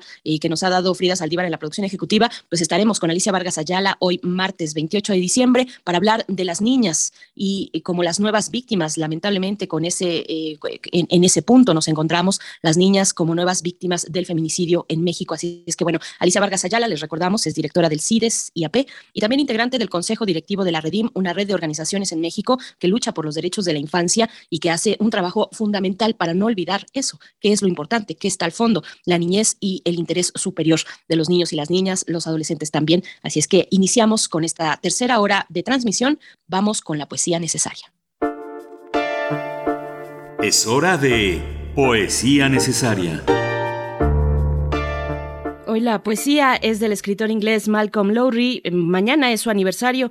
Él nació en el año de 1909, murió en el 57 y bueno, una parte de su obra, ustedes lo saben, se basa en su paso por México, por específicamente por Cuernavaca, por Oaxaca, por Cuautla también, eh, en la década de los 30, finales de los 30, pues recorría las calles de estos lugares con, con una embriaguez que lo llevó más de una vez a, a estar encarcelado, eh, conoció de mala manera eh, pues mm, prácticas prácticas perversas de eh, la policía en aquellos momentos. Pues bueno pues entre ellos la mordida que hay un escrito de, de Lowry al respecto pero bueno vamos recordamos por supuesto que bajo el volcán es su gran obra una historia que tiene lugar en Cuernavaca en el Día de Muertos pero hoy el poema que voy a compartirles se titula El trueno más allá del Popocatépetl de Malcolm Lowry lo pueden encontrar en nuestras redes sociales. negros nubarrones de tormenta combaten contra el viento más allá del Popocatépetl.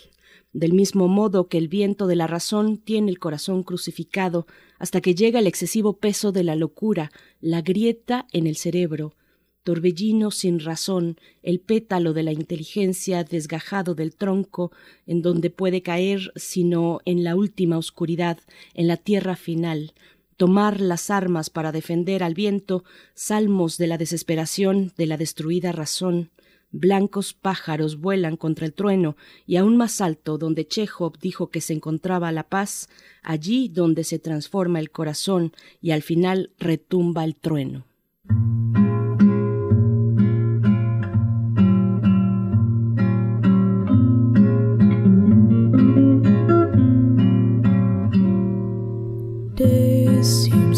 As if they'll never end. Sun takes its heels to taunt you, but after sunlit days, one thing stays the same. Rises the moon.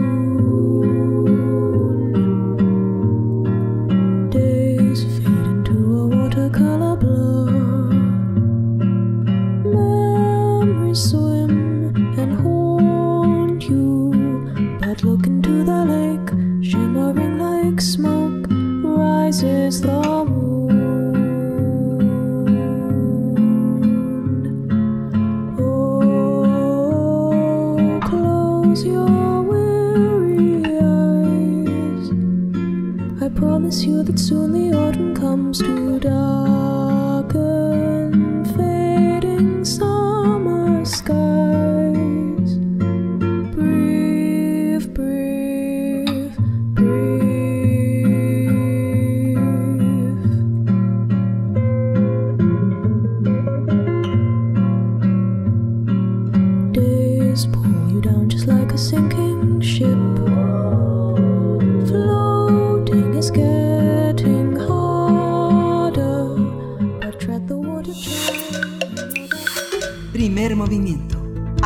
Comunidad. Primer movimiento. Hacemos comunidad. La mesa del día. Radicales, el Radicales Libres es la más reciente novela de Rosa Beltrán, de la escritora y ensayista Rosa Beltrán, quien narra seis décadas de la historia de México a través de tres mujeres de distintas generaciones. La novela ofrece una mirada de los acontecimientos que forman parte de la historia desde 1968 hasta la actualidad. A través de estas mujeres, las distintas formas de feminismo, de feminismos y las distintas maternidades, se trata de una mirada subversiva y feminista del país y del mundo. Con Radicales Libres, Rosa Beltrán hace gala de su inteligencia narrativa, su sentido del humor, una visión Radio nostálgica del mundo a través de un relato intimista en el que muchos lectores nos vemos reflejados. Vamos a conversar pues esta mañana sobre Radicales Libres. Nos acompaña Rosa Beltrán en la línea. Ella es escritora, directora de Casa Universitaria del Libro UNAM Cazul. Rosa Beltrán, qué gusto, qué gusto encontrarnos una vez más. Bienvenida a Primer Movimiento. ¿Cómo estás? Ay, con muchísima alegría de saludarlos. ¿Qué tal? Buenos días.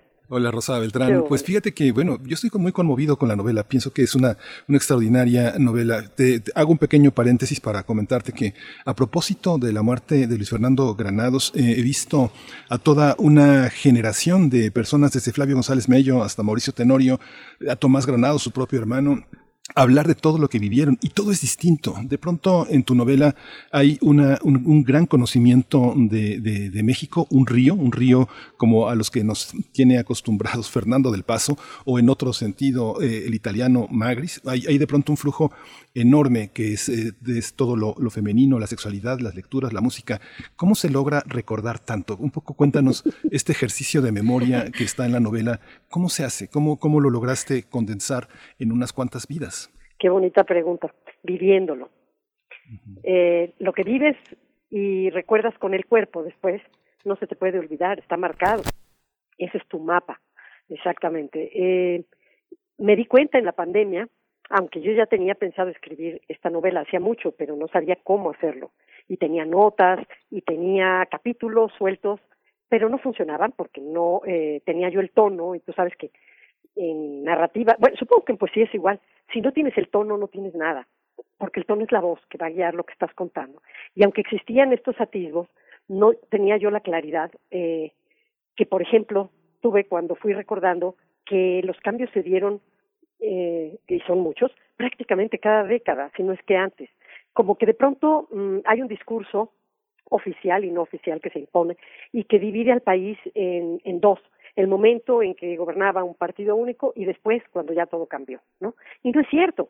Vivimos a lo largo de esas seis décadas tantos, tantos cambios que estos marcaron nuestra manera de relacionarnos con otros, nuestra forma de concebir la identidad, las identidades, a las mujeres la manera de vivir nuestro cuerpo, eh, que de por sí ya está marcado por las etapas cronológicas, pero que además los cambios sociales e históricos vinieron a, vinieron a transformar, eh, y otros muchos más. Como bien dices, hay eh, varios periodos en esta suerte de río. Digamos, la novela empieza con el 68, aunque la protagonista no vive este momento, sino de manera vicaria, a través de los mayores.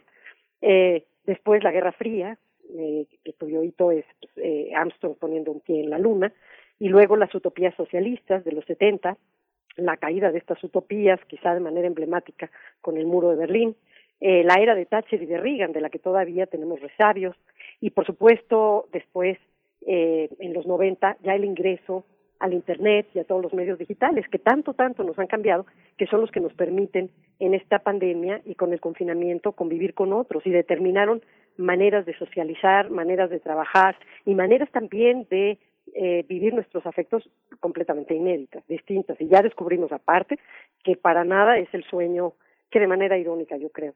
Eh, imagino Ray Bradbury, ¿no? Vivir en pantallas no es humano, no es lo que queremos. El cuerpo guarda eh, esa memoria, nos dices, y, le hablas a, muchas generaciones, incluso para las más recientes, evocas memorias que, que en realidad no vivimos, que nos fueron heredadas, pero que reconocemos. Eh, ¿cómo, ¿Cómo ves ese pase de estafeta generacional? ¿Cómo se traduce? ¿Cómo se expresa en esta novela de Radicales Libres? Bueno, es que la historia no es un ente abstracto que se ve en el vacío por allá y que luego aparezca en los libros de texto, eh, sino es algo que nos está ocurriendo y nos está transformando todo el tiempo. Somos parte de ella, ¿no? Y somos seres de nuestro tiempo, inevitablemente. Entonces, leer a toro pasado, eh, por ejemplo, cómo se dieron los procesos de alfabetización que, que, que fueron, eh, bueno, muy determinantes en México para muchos de nosotros, como algo aparte de las relaciones que se hicieron allá adentro y de las relaciones con hombres y mujeres mientras los hombres pretendían cambiar el mundo, igual que nosotras, ¿no? Eh, muchos de ellos afiliados al Partido Comunista, por ejemplo, todos de izquierda, lo que no querían cambiar para nada eran las relaciones de pareja, ni las relaciones dentro del campo doméstico, ahí sí que no se moviera nada, ¿no? Porque era mucho lo que tenían que perder, por ejemplo. Entonces, eh, respondiendo a tu pregunta, bueno, hablarle a las generaciones jóvenes sí, pero desde estas tensiones, desde estas contradicciones, ¿no? Como en el 68, por un lado, eh, las mujeres también participaron de estas marchas, pero algunas de ellas eh, fueron edecanes de los Juegos Olímpicos en el 68, obligadamente o no, y se dio un doble discurso. Por una parte, sí el de la liberación sexual de muchas de ellas, porque los 60 son los años en los que empiezan a utilizar la píldora anticonceptiva y con ello a decidir sobre sus cuerpos libremente y no vivir vidas que estén exclusivamente dedicadas a la maternidad de ocho hijos, de once hijos, pero por el otro, vivir esa doble contradicción que ya de por sí son dos discursos distintos de parte del gobierno. Entonces, a mí me interesaba hablar de todas estas tensiones que se dan en la historia, eh, pero encarnadas en las vidas de individuos con nombres y apellidos.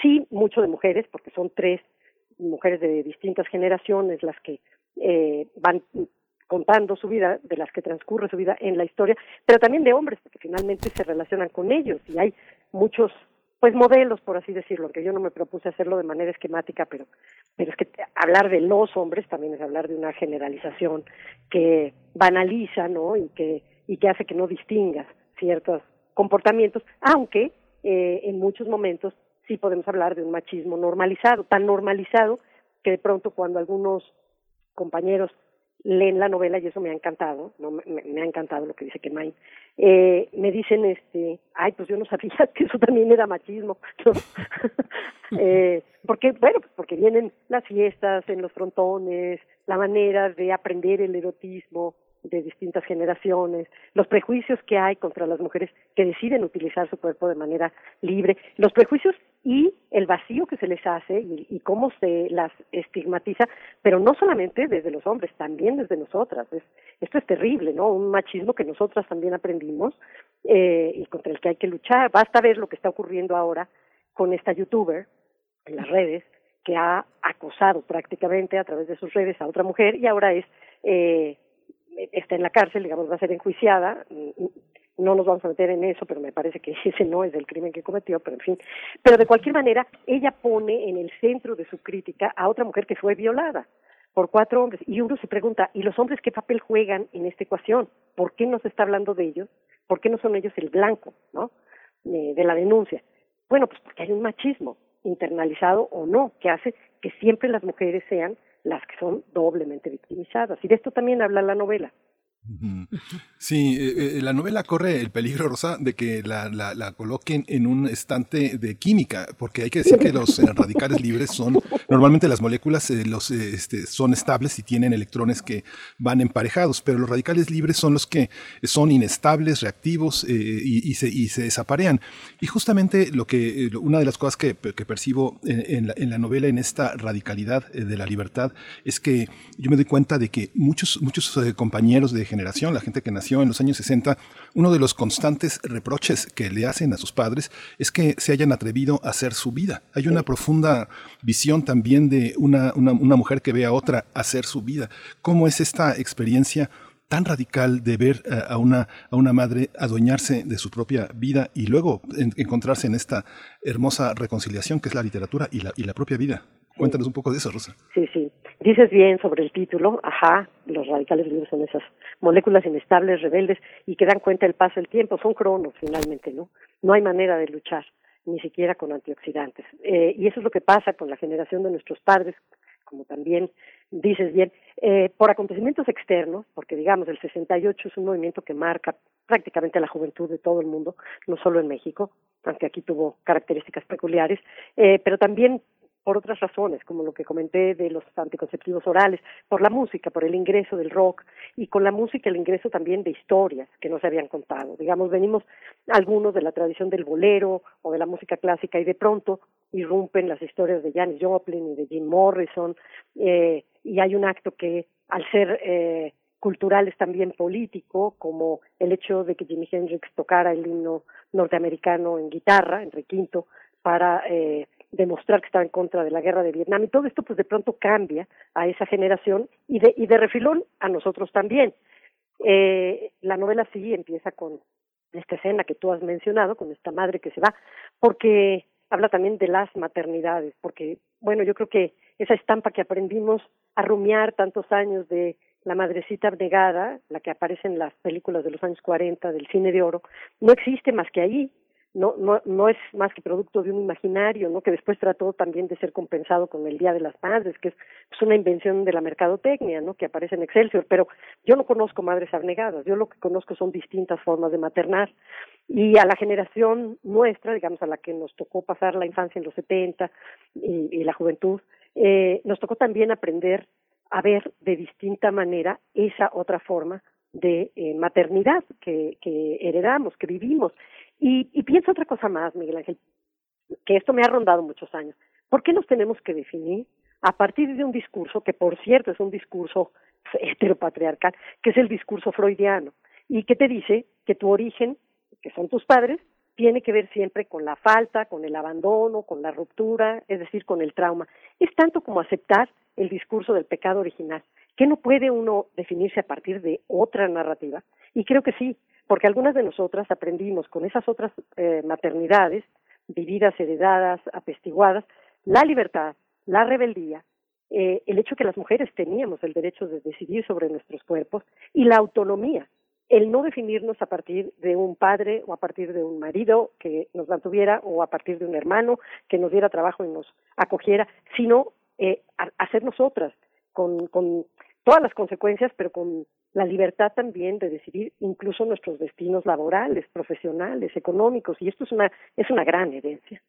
Para poner en contexto a la audiencia, eh, emprendes la novela con un acto de libertad de una mujer que, que, es madre y envuelves en una narrativa distinta lo que es imperdonable en una sociedad como la nuestra. Las madres no abandonan a sus hijos. Los, los hombres sí, pero las madres no, y hay de aquella que, que, que se atreva. Eh, y en tu novela no veo indicio de una losa de enjuiciamiento sobre una mujer que decide irse a, agarrada, amarrada a la cintura de un amante, montada, montados ambos en una motocicleta, motocicleta Harley Davidson. ¿Cómo, cómo es esta cuestión? ¿Cómo eh, cuál, es este, este mensaje que en sí mismo es, muy explícito y tal vez ahora eh, con las nuevas eh, narrativas sobre mm, cómo las maternidades pues pueda tener mucho más sentido, pero en aquel momento pues era algo imperdonable. Eh, Rosa Beltrán. Pues yo creo que lo sigue siendo, ¿no? pero como te digo, hay otros aprendizajes cuando pasa el tiempo. Yo no quiero vender la historia, pero bueno, como has dicho, pues son las primeras tres líneas de la novela y empiezan con, sí, con la huida de esta madre, abrazada a la cintura de un hombre y lo que ocurre con la narradora antes que cualquier otra cosa es que le causa estupor y que le causa fascinación y que descubre que de quien está enamorada es de ella. Ella también se quisiera ir en una Harley Davidson porque a, la que quiere tener cerca es a ella y empieza desde ahí un proceso, digamos, de, de impostura, si tú quieres, pero también eh, de suplantación, ¿no? Decide que ella va a ser su madre porque de esa manera la va a tener cerca todo el tiempo y empieza a imitarla. Y ahí eh, entra ese tema que a mí me gusta tanto en la literatura del doble, del doppelganger, porque yo creo que siempre somos dos o más, ¿no? Que todo está puesto siempre en tensión, eh, que en cualquier historia todos somos o cualquiera víctimas y villanos en la misma historia, porque también nos han enseñado a pensar así eh, en cajones perfectamente divididos. Estos son los malos, estos son los buenos. Y esa es una herencia del melodrama y de las telenovelas mexicanas. Pero también podemos ver la historia de manera mucho más eh, mezclada, digamos, ¿no? Y, reconciliada aunque reconciliada con tensiones, por supuesto, en la que somos víctimas y villanos en esa misma historia, porque así es como vivimos. Este, eh, también la novela, a mí, también digo, este, eh, pienso que te, hacía referencia a Magris al principio porque eh, yo, tuve la, experiencia cuando publicó Danubio de decirle cómo, cómo sabe tanto, cómo hay tantas historias y me decía no se confíe, no se confíe tanto en lo que el narrador sabe, no, lo, lo, que sabe es muy relativo, sabe de, de su vida minúscula, pero todo lo que hay es una invención que no son referencias compartidas necesariamente por todos. Hay una literatura y hay una historia de la literatura, hay una historia personal y una historia personal que se universaliza en este debate sobre lo que es femenino en la literatura y lo que no, a mí me sorprende mucho en esta novela, Rosa, porque dices cosas que yo en toda mi vida fui incapaz de darme cuenta que pensaba una mujer. Tal vez eso sea lo femenino. ¿Cómo se construye esa, esa, tú dices en algún momento, en todo lo que decimos hay mucho más silencio que historia? ¿Es, es eso lo que las mujeres de pronto tienen oportunidad de decir en la literatura y que los hombres que hemos crecido en un ambiente heterosexual, familiar, este, somos incapaces de de entender? Híjole, qué comentario tan, mm, tan rico y tan extenso. Eh, primero, Magres tiene toda la razón, claro en sus novelas Río, eh, lo que hace es microhistoria, ¿no? Puede contarte muchas vidas en un pequeño fragmento de historia y nunca dejarán de ser subjetivas porque están narradas o pertenecen a sujetos individuales. Esto es cierto, cada uno de nosotros tenemos nuestra historia, nuestra experiencia de la historia con H mayúscula, pero lo que importa es saber que esta no es ajena a nosotros, que no aparece nada más no, no le afecta nada más a los héroes y a los villanos, ¿no? Que, que nos afecta a nosotros y que no podemos escapar a ella, que estamos obligados a, a vivir lo que vivimos, a tener, digamos, el marco crítico, moral, sexual de nuestro tiempo. No, no podemos, es rarísimo el individuo que puede adelantarse o al revés, que decide vivir eh, tiempo atrás en la historia, aún en el presente, ¿no? Eh, y, y sobre lo de las mujeres, a mí me gusta mucho la novela de crecimiento, el Bildungsroman. Es un género que, me fascina, ¿no? Eh, Batallas en el desierto, por hablar de una en la tradición en nuestra, en nuestra lengua, es, es una de mis novelas favoritas. Me gusta mucho ese aprendizaje eh, erótico, ¿no? Ese despertar de la sexualidad en la literatura, pero se ha escrito muy poco en eh, la narrativa hecha por mujeres y en nuestra lengua muchísimo menos. O, o se ha hecho de una manera eh, parecida, casi siempre a partir de El despertar, digamos, esa única escena, ¿no? Eh, yo mm, pensé en escribirlo de otra forma, porque el mundo de las mujeres está poblado también de complicidades, de conversaciones que no se dan cuando están presentes los hombres y son largas, largas, largas, más cuando existían los teléfonos fijos. Uf, qué largas esas conversaciones, que están llenas también de mitos, cada época tiene sus mitos sobre la sexualidad. Ahí vienen algunos, claro que no vienen todos. Sin embargo, viene esta constante de la que hablé hace rato, que es la estigmatización. ¿Por qué un día eres la toda toda, como diría Jeanette, eh, y al día siguiente eres la zorra señalada? ¿Qué pasa? ¿Cómo lo, cómo lo asimilas? Eso no ocurre en el despertar sexual de los hombres. Al revés, los empodera, los convierte en alguien más. Quizá puedan tener una experiencia eh, muy desagradable y el boom lo escribió mucho porque ocurrían a partir de la iniciación en casa de citas, pero en el caso de las mujeres se da de manera distinta y siempre envuelto en esta historia del enamoramiento.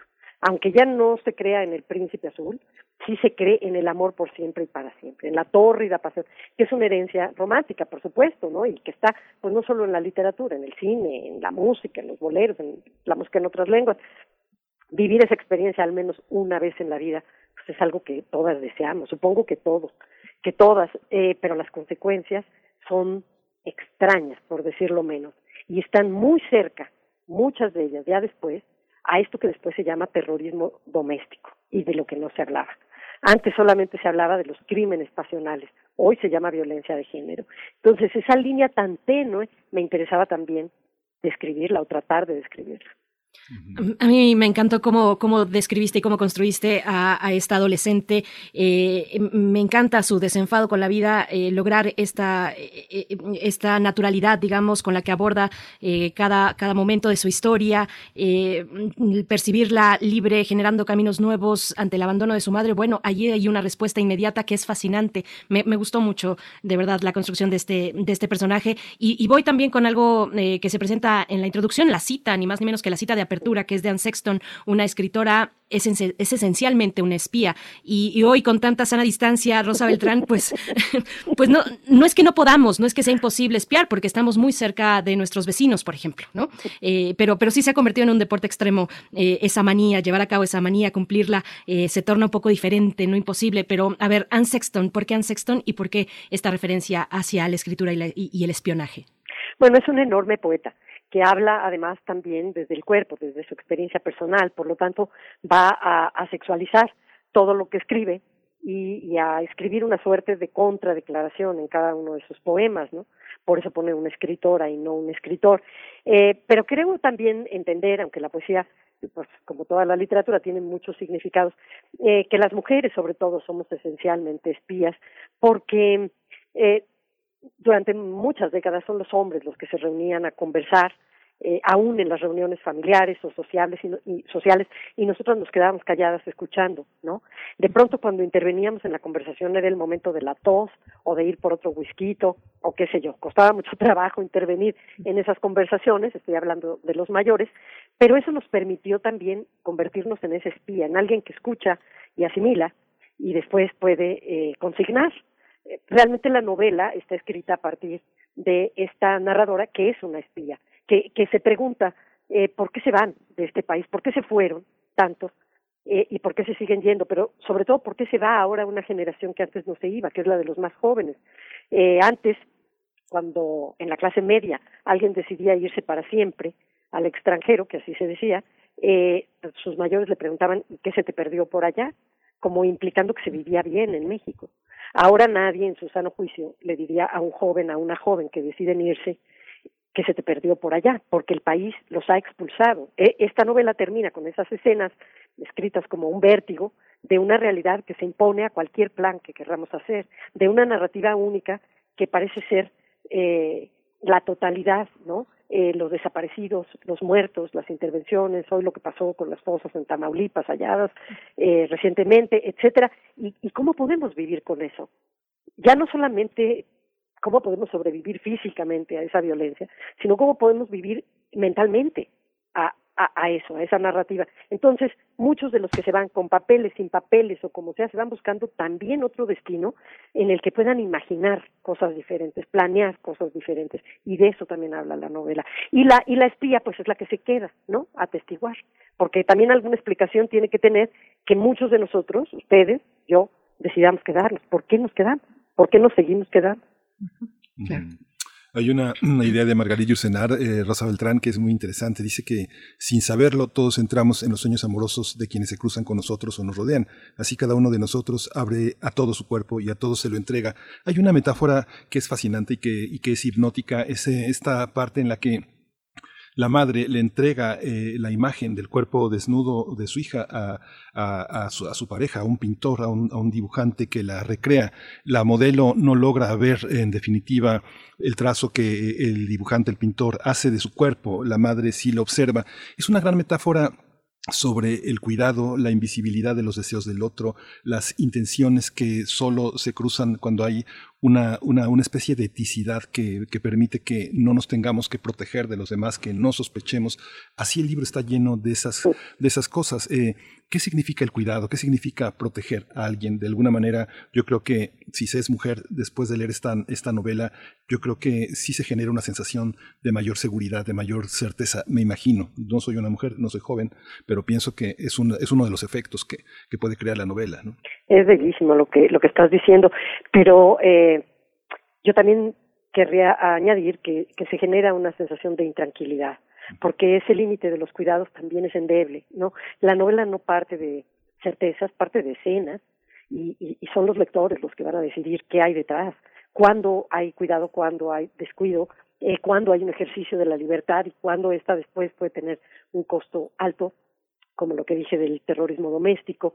Eh, en el caso, esto no está en la novela, pero en el caso de muchas mujeres que así lo viven ahora en la pandemia, ¿no? Yo, yo creo que, que la novela transita por límites muy, muy ah, delgados, está siempre en, en ese precipicio y siempre tratando de eh, los personajes que intervienen de encontrar estrategias para sobrevivirlo, porque, porque todos somos sobrevivientes, al fin y al cabo, los que estamos hablando hemos sobrevivido a esas infancias, a esas adolescencias y, y las mujeres seguimos sobreviviendo incluso al, a, la, a la mirada sobre nuestros cuerpos en las distintas etapas que nos marcan y que hay constantes, porque sí, las niñas son vistas de modo distinto que los niños desde que son chiquitas, a veces eh, a través de una supuesta fragilidad, y digo supuesta porque ya se ve en la novela que no hay, que, que no siempre es tal, y, y después la, la irrupción de la adolescencia llega no solo porque el cuerpo te cambia y conspira contra ti cuando se llena de barros, las cejas se te ponen de azotador, te sientes horrorosa, te sientes eh, impertinente en el sentido literal de no pertenecer, sino eh, un poquitito después cuando llega esa primera mirada masculina, que significa otra cosa, la mirada de deseo y te llenas de pavor, te llenas de pavor, pero también algo te ocurre dentro que te cambia, ¿no? Entonces esos pequeños límites, esos bordes que a veces ocurren con los cuidados de alguien, gracias a los cuidados, y a veces no, pues están ahí también presentes todo el tiempo.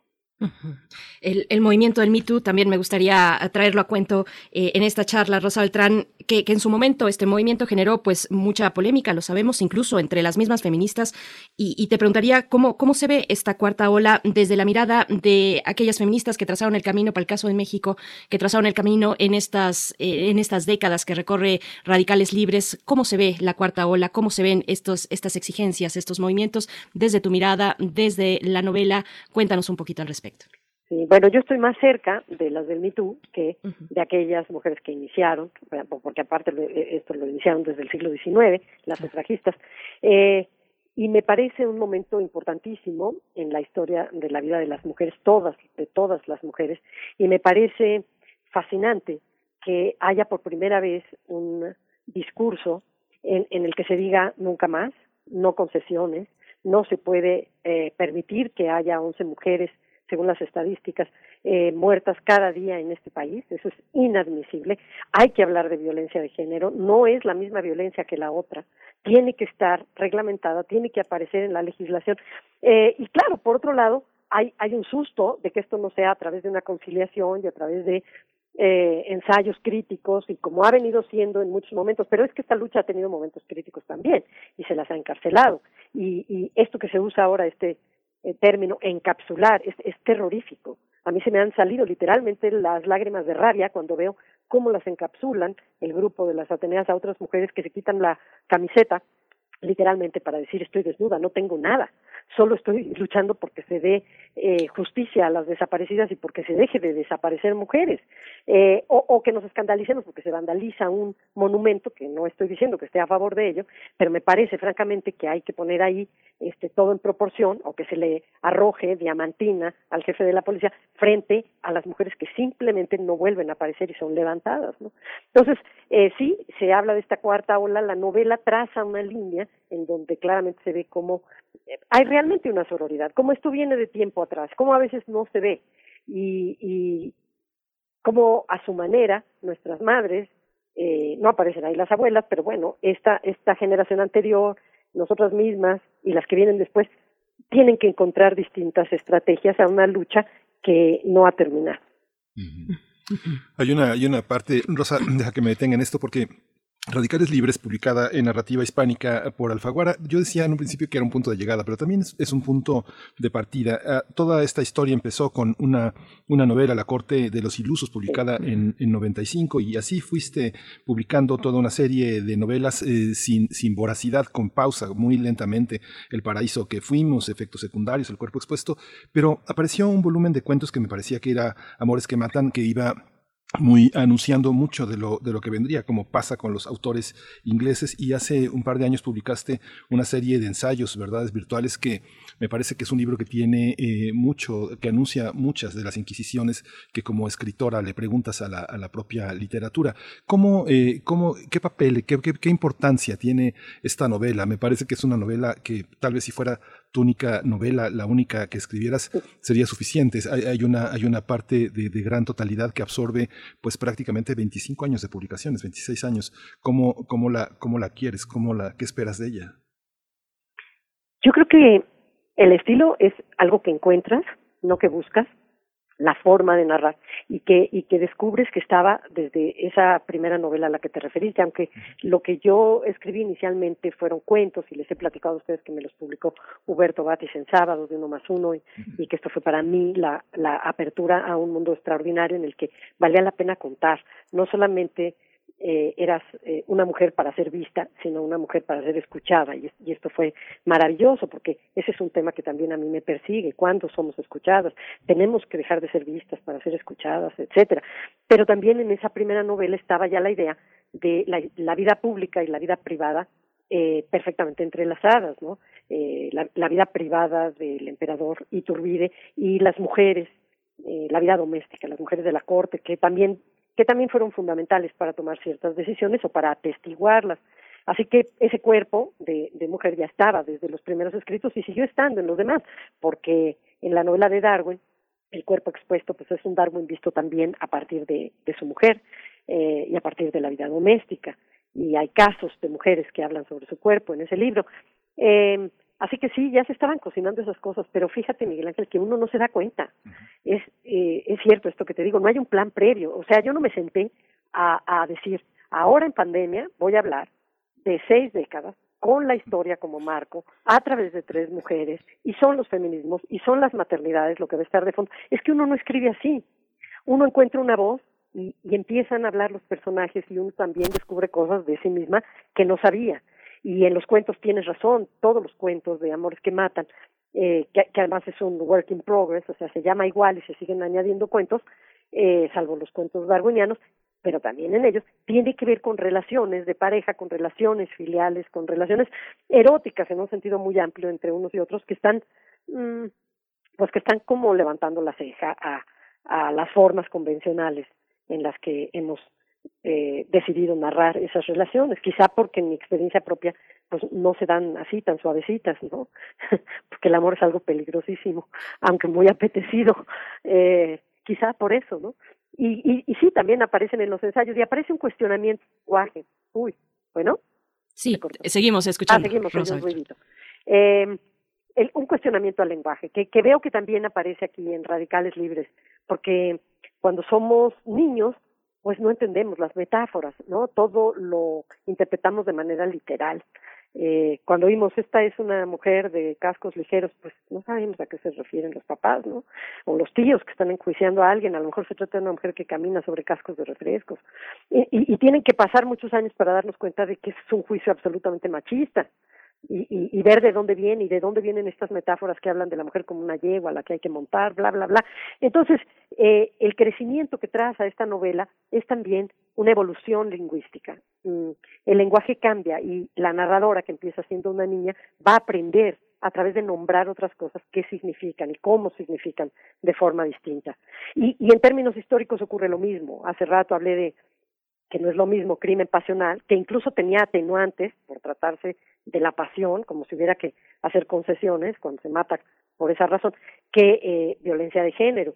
También en la historia va cambiando, eh, van cambiando los términos con los que nombramos la realidad y por lo tanto la van transformando, la van convirtiendo en otra. Y yo también quería dar cuenta de esto en la novela. Estamos acercándonos al cierre de esta charla, de esta deliciosa charla con Rosa Beltrán. Y, y yo quiero decir, como un paréntesis, que, que, yo sigo muy de cerca, Rosa Beltrán, tus ideas sobre la, sobre la mujer madura en relación con su deseo, con su sensualidad, con el deseo que provoca o no, o deja de provocar en otros. Se habla poco de la mujer madura en estos momentos de la, de la cuarta ola. Lo pongo solamente como paréntesis. Y también traigo un comentario de la audiencia. Rosy Laura dice, soy feminista, estudio psicoanálisis y conozco el discurso de Freud hay tópicos que se pueden cuestionar, pero sin duda alguna sus trabajos contribuyen para la autonomía y libertad de las mujeres. Se requiere una lectura seria de sus escritos donde las mujeres argentinas avanzan. Eh, argentinas avanzan, es lo que nos dice Rosy Laura. Bueno, lo dejo por aquí y, preguntarte ya si al final un poquito de lo que nos empezabas a develar, eh, cómo fue el trabajo escritural. Es una, no, una novela, una obra de 400 páginas que, que, no te suelta, que no suelta al lector, a la lectora, que interpela, que incluso nos dice cosas, esto que mencionabas, cosas de nosotros mismos que no sabíamos, pero que ahí estaban esperando a ser descubiertos. Ábrenos un poco esa intimidad eh, de tu práctica escritural, eh, Rosa Beltrán. Bueno, eh, cuesta mucho trabajo escribir algo que se lea con naturalidad, como, como si fuera lo natural, ¿no? Eh, esa voz que le está contando en vocativo a un tú toda esta historia parece transcurrir eh, con suavidad, pero todos los que escribimos sabemos que detrás hay un trabajo infernal, que escribir es dificilísimo, sobre todo empezar, eh, em, empezar cada novela, cada relato, encontrar la voz, encontrar el tono, y que por supuesto hay estrategias narrativas, pero que uno va encontrando en el camino. Yo sé que hay escritores que tienen en post-its toda la historia y los personajes en, eh, en un muro. Se decía que sí, escribía Carlos Fuentes, ¿no?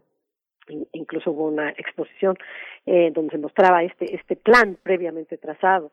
Eh, yo lo escribo así, yo voy descubriendo en la medida en la que escribo, pero cuando encuentro ese tono, entonces hay una suerte de vértigo. De todas maneras, eso no quiere decir que no haya días muy difíciles y que el proceso escritural, pues yo lo describa básicamente con eh, con una imagen, que es estar allí, ¿no? Estar allí sentado. Si abandonas la novela, si la abandonas un día, dos días, te vas alejando de, de los personajes y, y es muy celosa, no te dejan regresar. Entonces hay que estar tu mente eh, consciente, pero también la inconsciente, eh, esta a la que se refería la compañera que ha estudiado a, a Freud, que, yo sí considero machista, pero respeto eh, que, que, haya eh, cosas que sean rescatables todavía.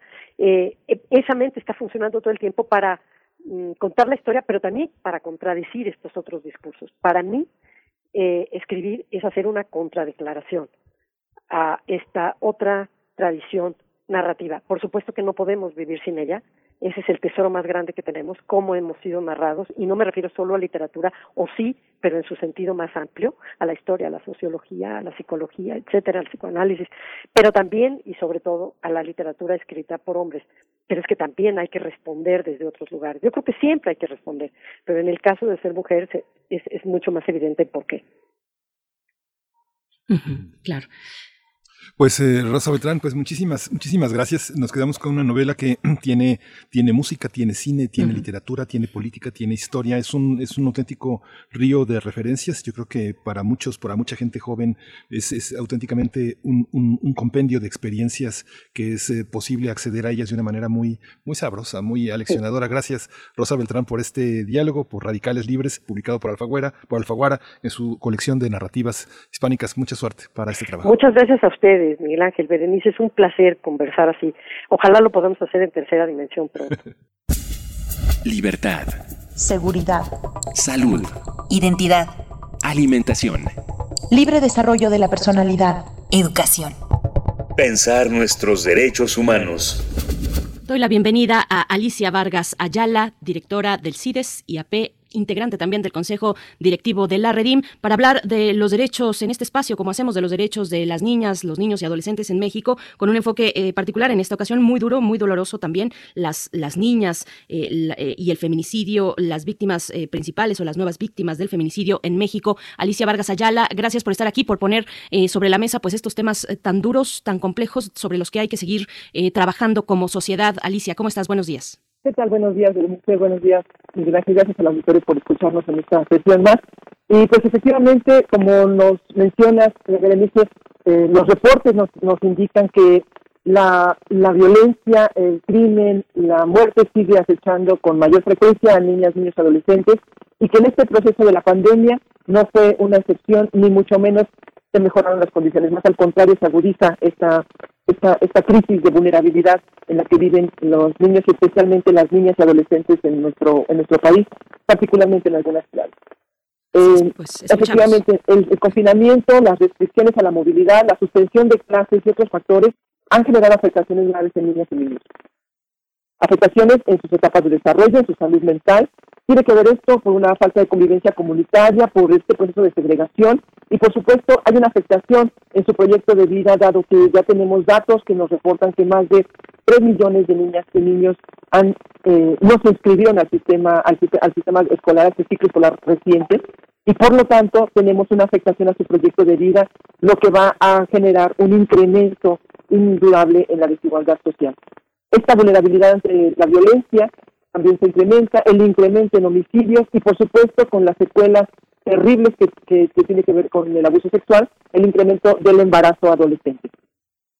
Eh, durante el, el, el, periodo que va eh, de enero a, a ver, no, pero en, enero en, enero, en este enero de 2021, el 75.78% de las lesiones ocurrieron en el hogar. De estos, las personas responsables, en la mayoría de los casos, tenían algún parentesco con la víctima.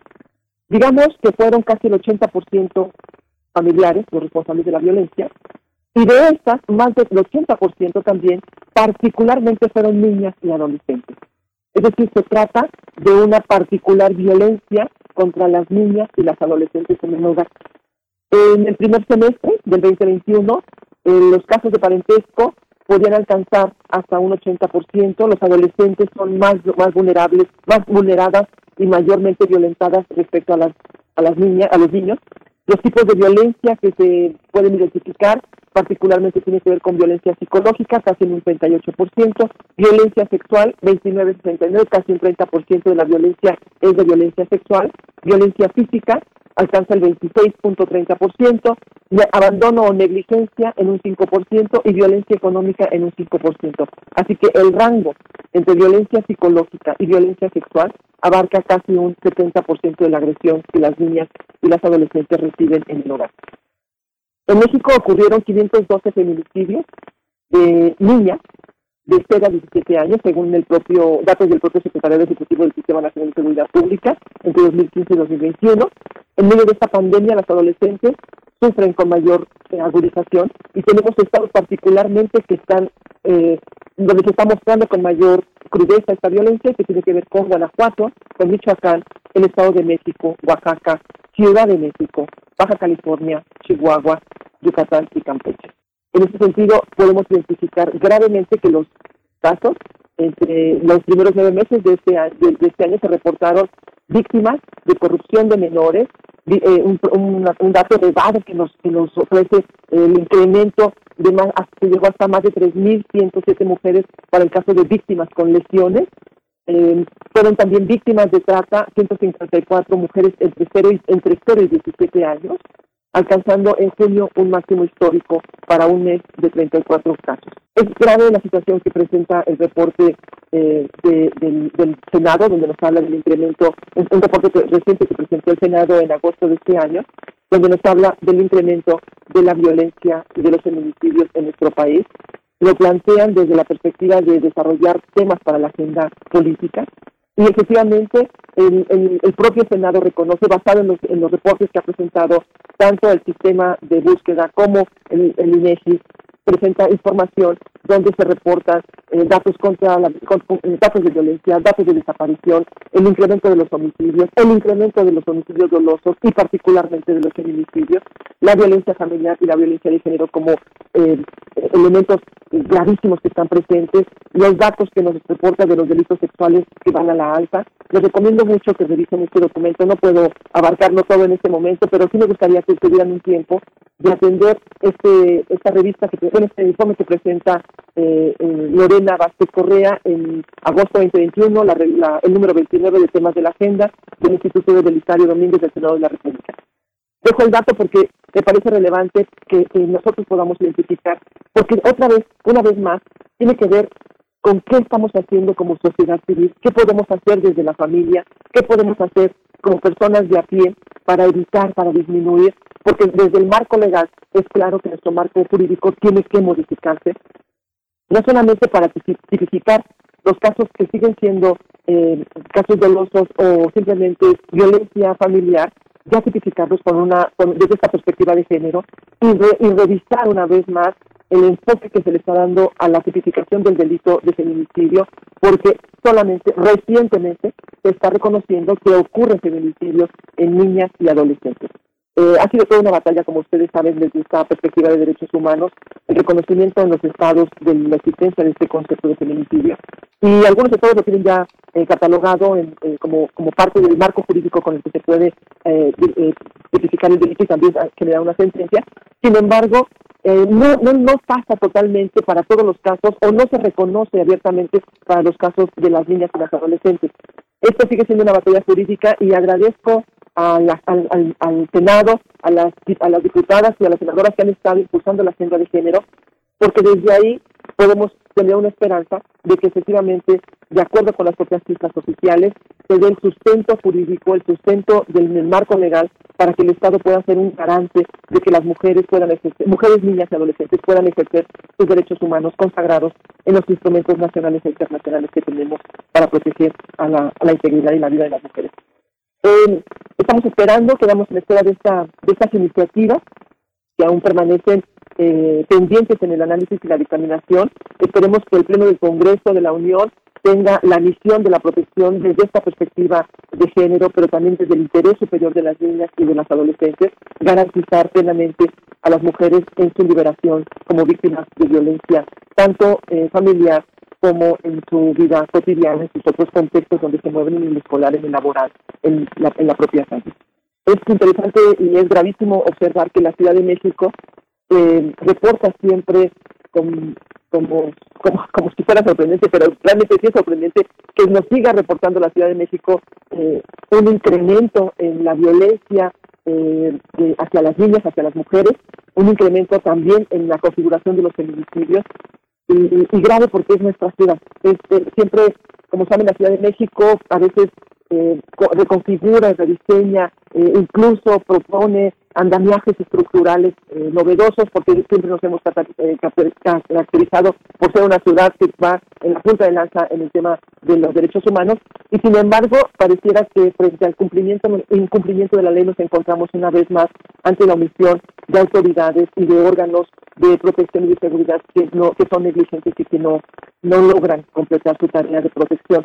Entonces más se necesita eh, no solamente se necesita tener buenas leyes, no solamente necesitamos tener eh, protección desde el marco internacional y garantías, sino además no se necesita una aplicación que nuestras autoridades, que los, los mecanismos de protección, los órganos institucionales que son los garantes de ejecutar y de velar por la, por la protección de las mujeres, particularmente de quienes estamos hablando, y de todos los ciudadanos, efectivamente cumplan con su labor, cumplan con su trabajo y se reconfigure también esta cultura, esta eh, narrativa, esta visión, este enfoque que efectivamente dé pauta a la configuración de un desarrollo de la conciencia, eh, del cumplimiento, de la garantía y del papel tan importante que tienen como servidores públicos. Entonces, eh, apelamos a esta eh, revisión del enfoque, a esta revisión de la conciencia que tiene que ver con mayores capacita- capacidades para poder hacer una lectura y una interpretación del marco legal. Y también apelamos a la- al público que nos escucha, que es un público muy importante y, gracias otra vez eh, eh, por permitirnos este espacio, porque nos acercamos a la gente que, tiene, que también tiene, tenemos que tener en nuestra vida cotidiana un cambio de perspectiva y un cambio de, eh, de enfoque para poder mirar cuántas cosas desde nuestra vida privada ejecutamos permitiendo que tengamos un lenguaje y a veces una un comportamiento o, o prácticas omi- eh, de omisión en donde no observamos y no garantizamos, no protegemos eh, con el énfasis que se requiere a las niñas que tenemos cerca, a las adolescentes con las que compartimos eh, en, en- el día a día. Entonces también es una invitación para que en todos los niveles, en, en la perspectiva de protección de niñas y de adolescentes, la reforcemos y con mayor amor, con mayor ternura, con mayor cuidado y con mayor protección tengamos un trato diferenciado y un diferenciado porque solamente de esa manera podemos llegar a la equidad y a la igualdad entre, entre géneros, ¿no? Entonces, bueno, este es el comentario, Berenice, eh, apelar a este, a este cambio cultural desde esta perspectiva, ¿no? Es una tarea cotidiana, es una tarea ardua y además te agradecemos que, que visibilices el trabajo de, de, pues, de muchas personas que, que desde distintos espacios trabajan diariamente por la protección de los derechos, en este caso de las niñas, en estas situaciones que, bueno, se han agudizado con la pandemia, lo sabemos, pero que vienen de tiempo atrás, que tocan temas de redes de delincuencia organizada, que no solo se circunscriben pues a los hogares, al espacio más cercano, sino también eh, fuera, fuera de casa. Y te agradecemos que, que pongas este reporte aquí, este reporte en el Senado eh, que se presentó en este mes de agosto sobre feminicidios y violencia. Estaremos, eh, si tenemos oportunidad, yo creo que sí, porque es una buena amiga además, Lorena Bar- Vázquez Correa, eh, investigadora legislativa desde el Belisario Domínguez, que nos haces esta referencia. Yo la verdad no la tenía identificada y te agradezco por ponerlo aquí. Alicia Vargas Ayala, muchas gracias. Y ojalá que me puedan invitar, este, para que nos presente su documento, que es muy interesante, con datos muy reveladores, que es importante que nosotros los tengamos en cuenta. Así será. Esperemos que sí y que tenga ella la oportunidad. Alicia Vargas Ayala, directora del CIDESIAP, gracias por esta participación y nos encontramos en 15 días. Gracias, Berenice. Gracias, auditorio. Gracias a todos. Pues lo que escuchamos a lo largo del día de hoy, en estas eh, tres horas que hemos estado y contado con el privilegio de su compañía, hemos tenido toda una serie de temas que vale la pena, vale la pena reflexionar y, y justamente, como decíamos, en este 28 de diciembre, no es broma, la verdad, todo esto es un objeto de una profunda reflexión. Por supuesto, y bueno, no tomarnos el descanso como broma, sino muy en serio, lo hemos hecho hecho ahora durante estas dos semanas, la que está corriendo y la próxima semana estaremos pues en nuestro periodo vacacional como equipo. También Radio UNAM pues suspende pues prácticamente todas sus actividades eh, en vivo y, y estamos pues ya cerrando esta emisión de martes 28 de diciembre. Les invitamos a permanecer aquí en Radio UNAM, a encontrarnos el día de mañana. Les recordamos que por ser un programa grabado pues tenemos la oportunidad de hacer un conjunto, un diseño exprofeso para estas vacaciones de los temas más relevantes que han ocurrido a lo largo de este 2021 próximo ya a terminarse también. Así es que muchas gracias a todo el equipo, gracias a también a quienes están en la operación en cabina aquí en Radio UNAM en la Ciudad de México, igualmente a nuestro servicio social, a Lisette Pérez, a Iván Chavarría, que pues nos brindan la oportunidad de trabajar en este conjunto, de aprender también de ellos. Así es que gracias, gracias a todo el equipo. Miguel Ángel, nos vamos. Nos vamos, esto fue primer movimiento. El mundo desde la universidad. Radio UNAM presentó Primer Movimiento, El Mundo desde la Universidad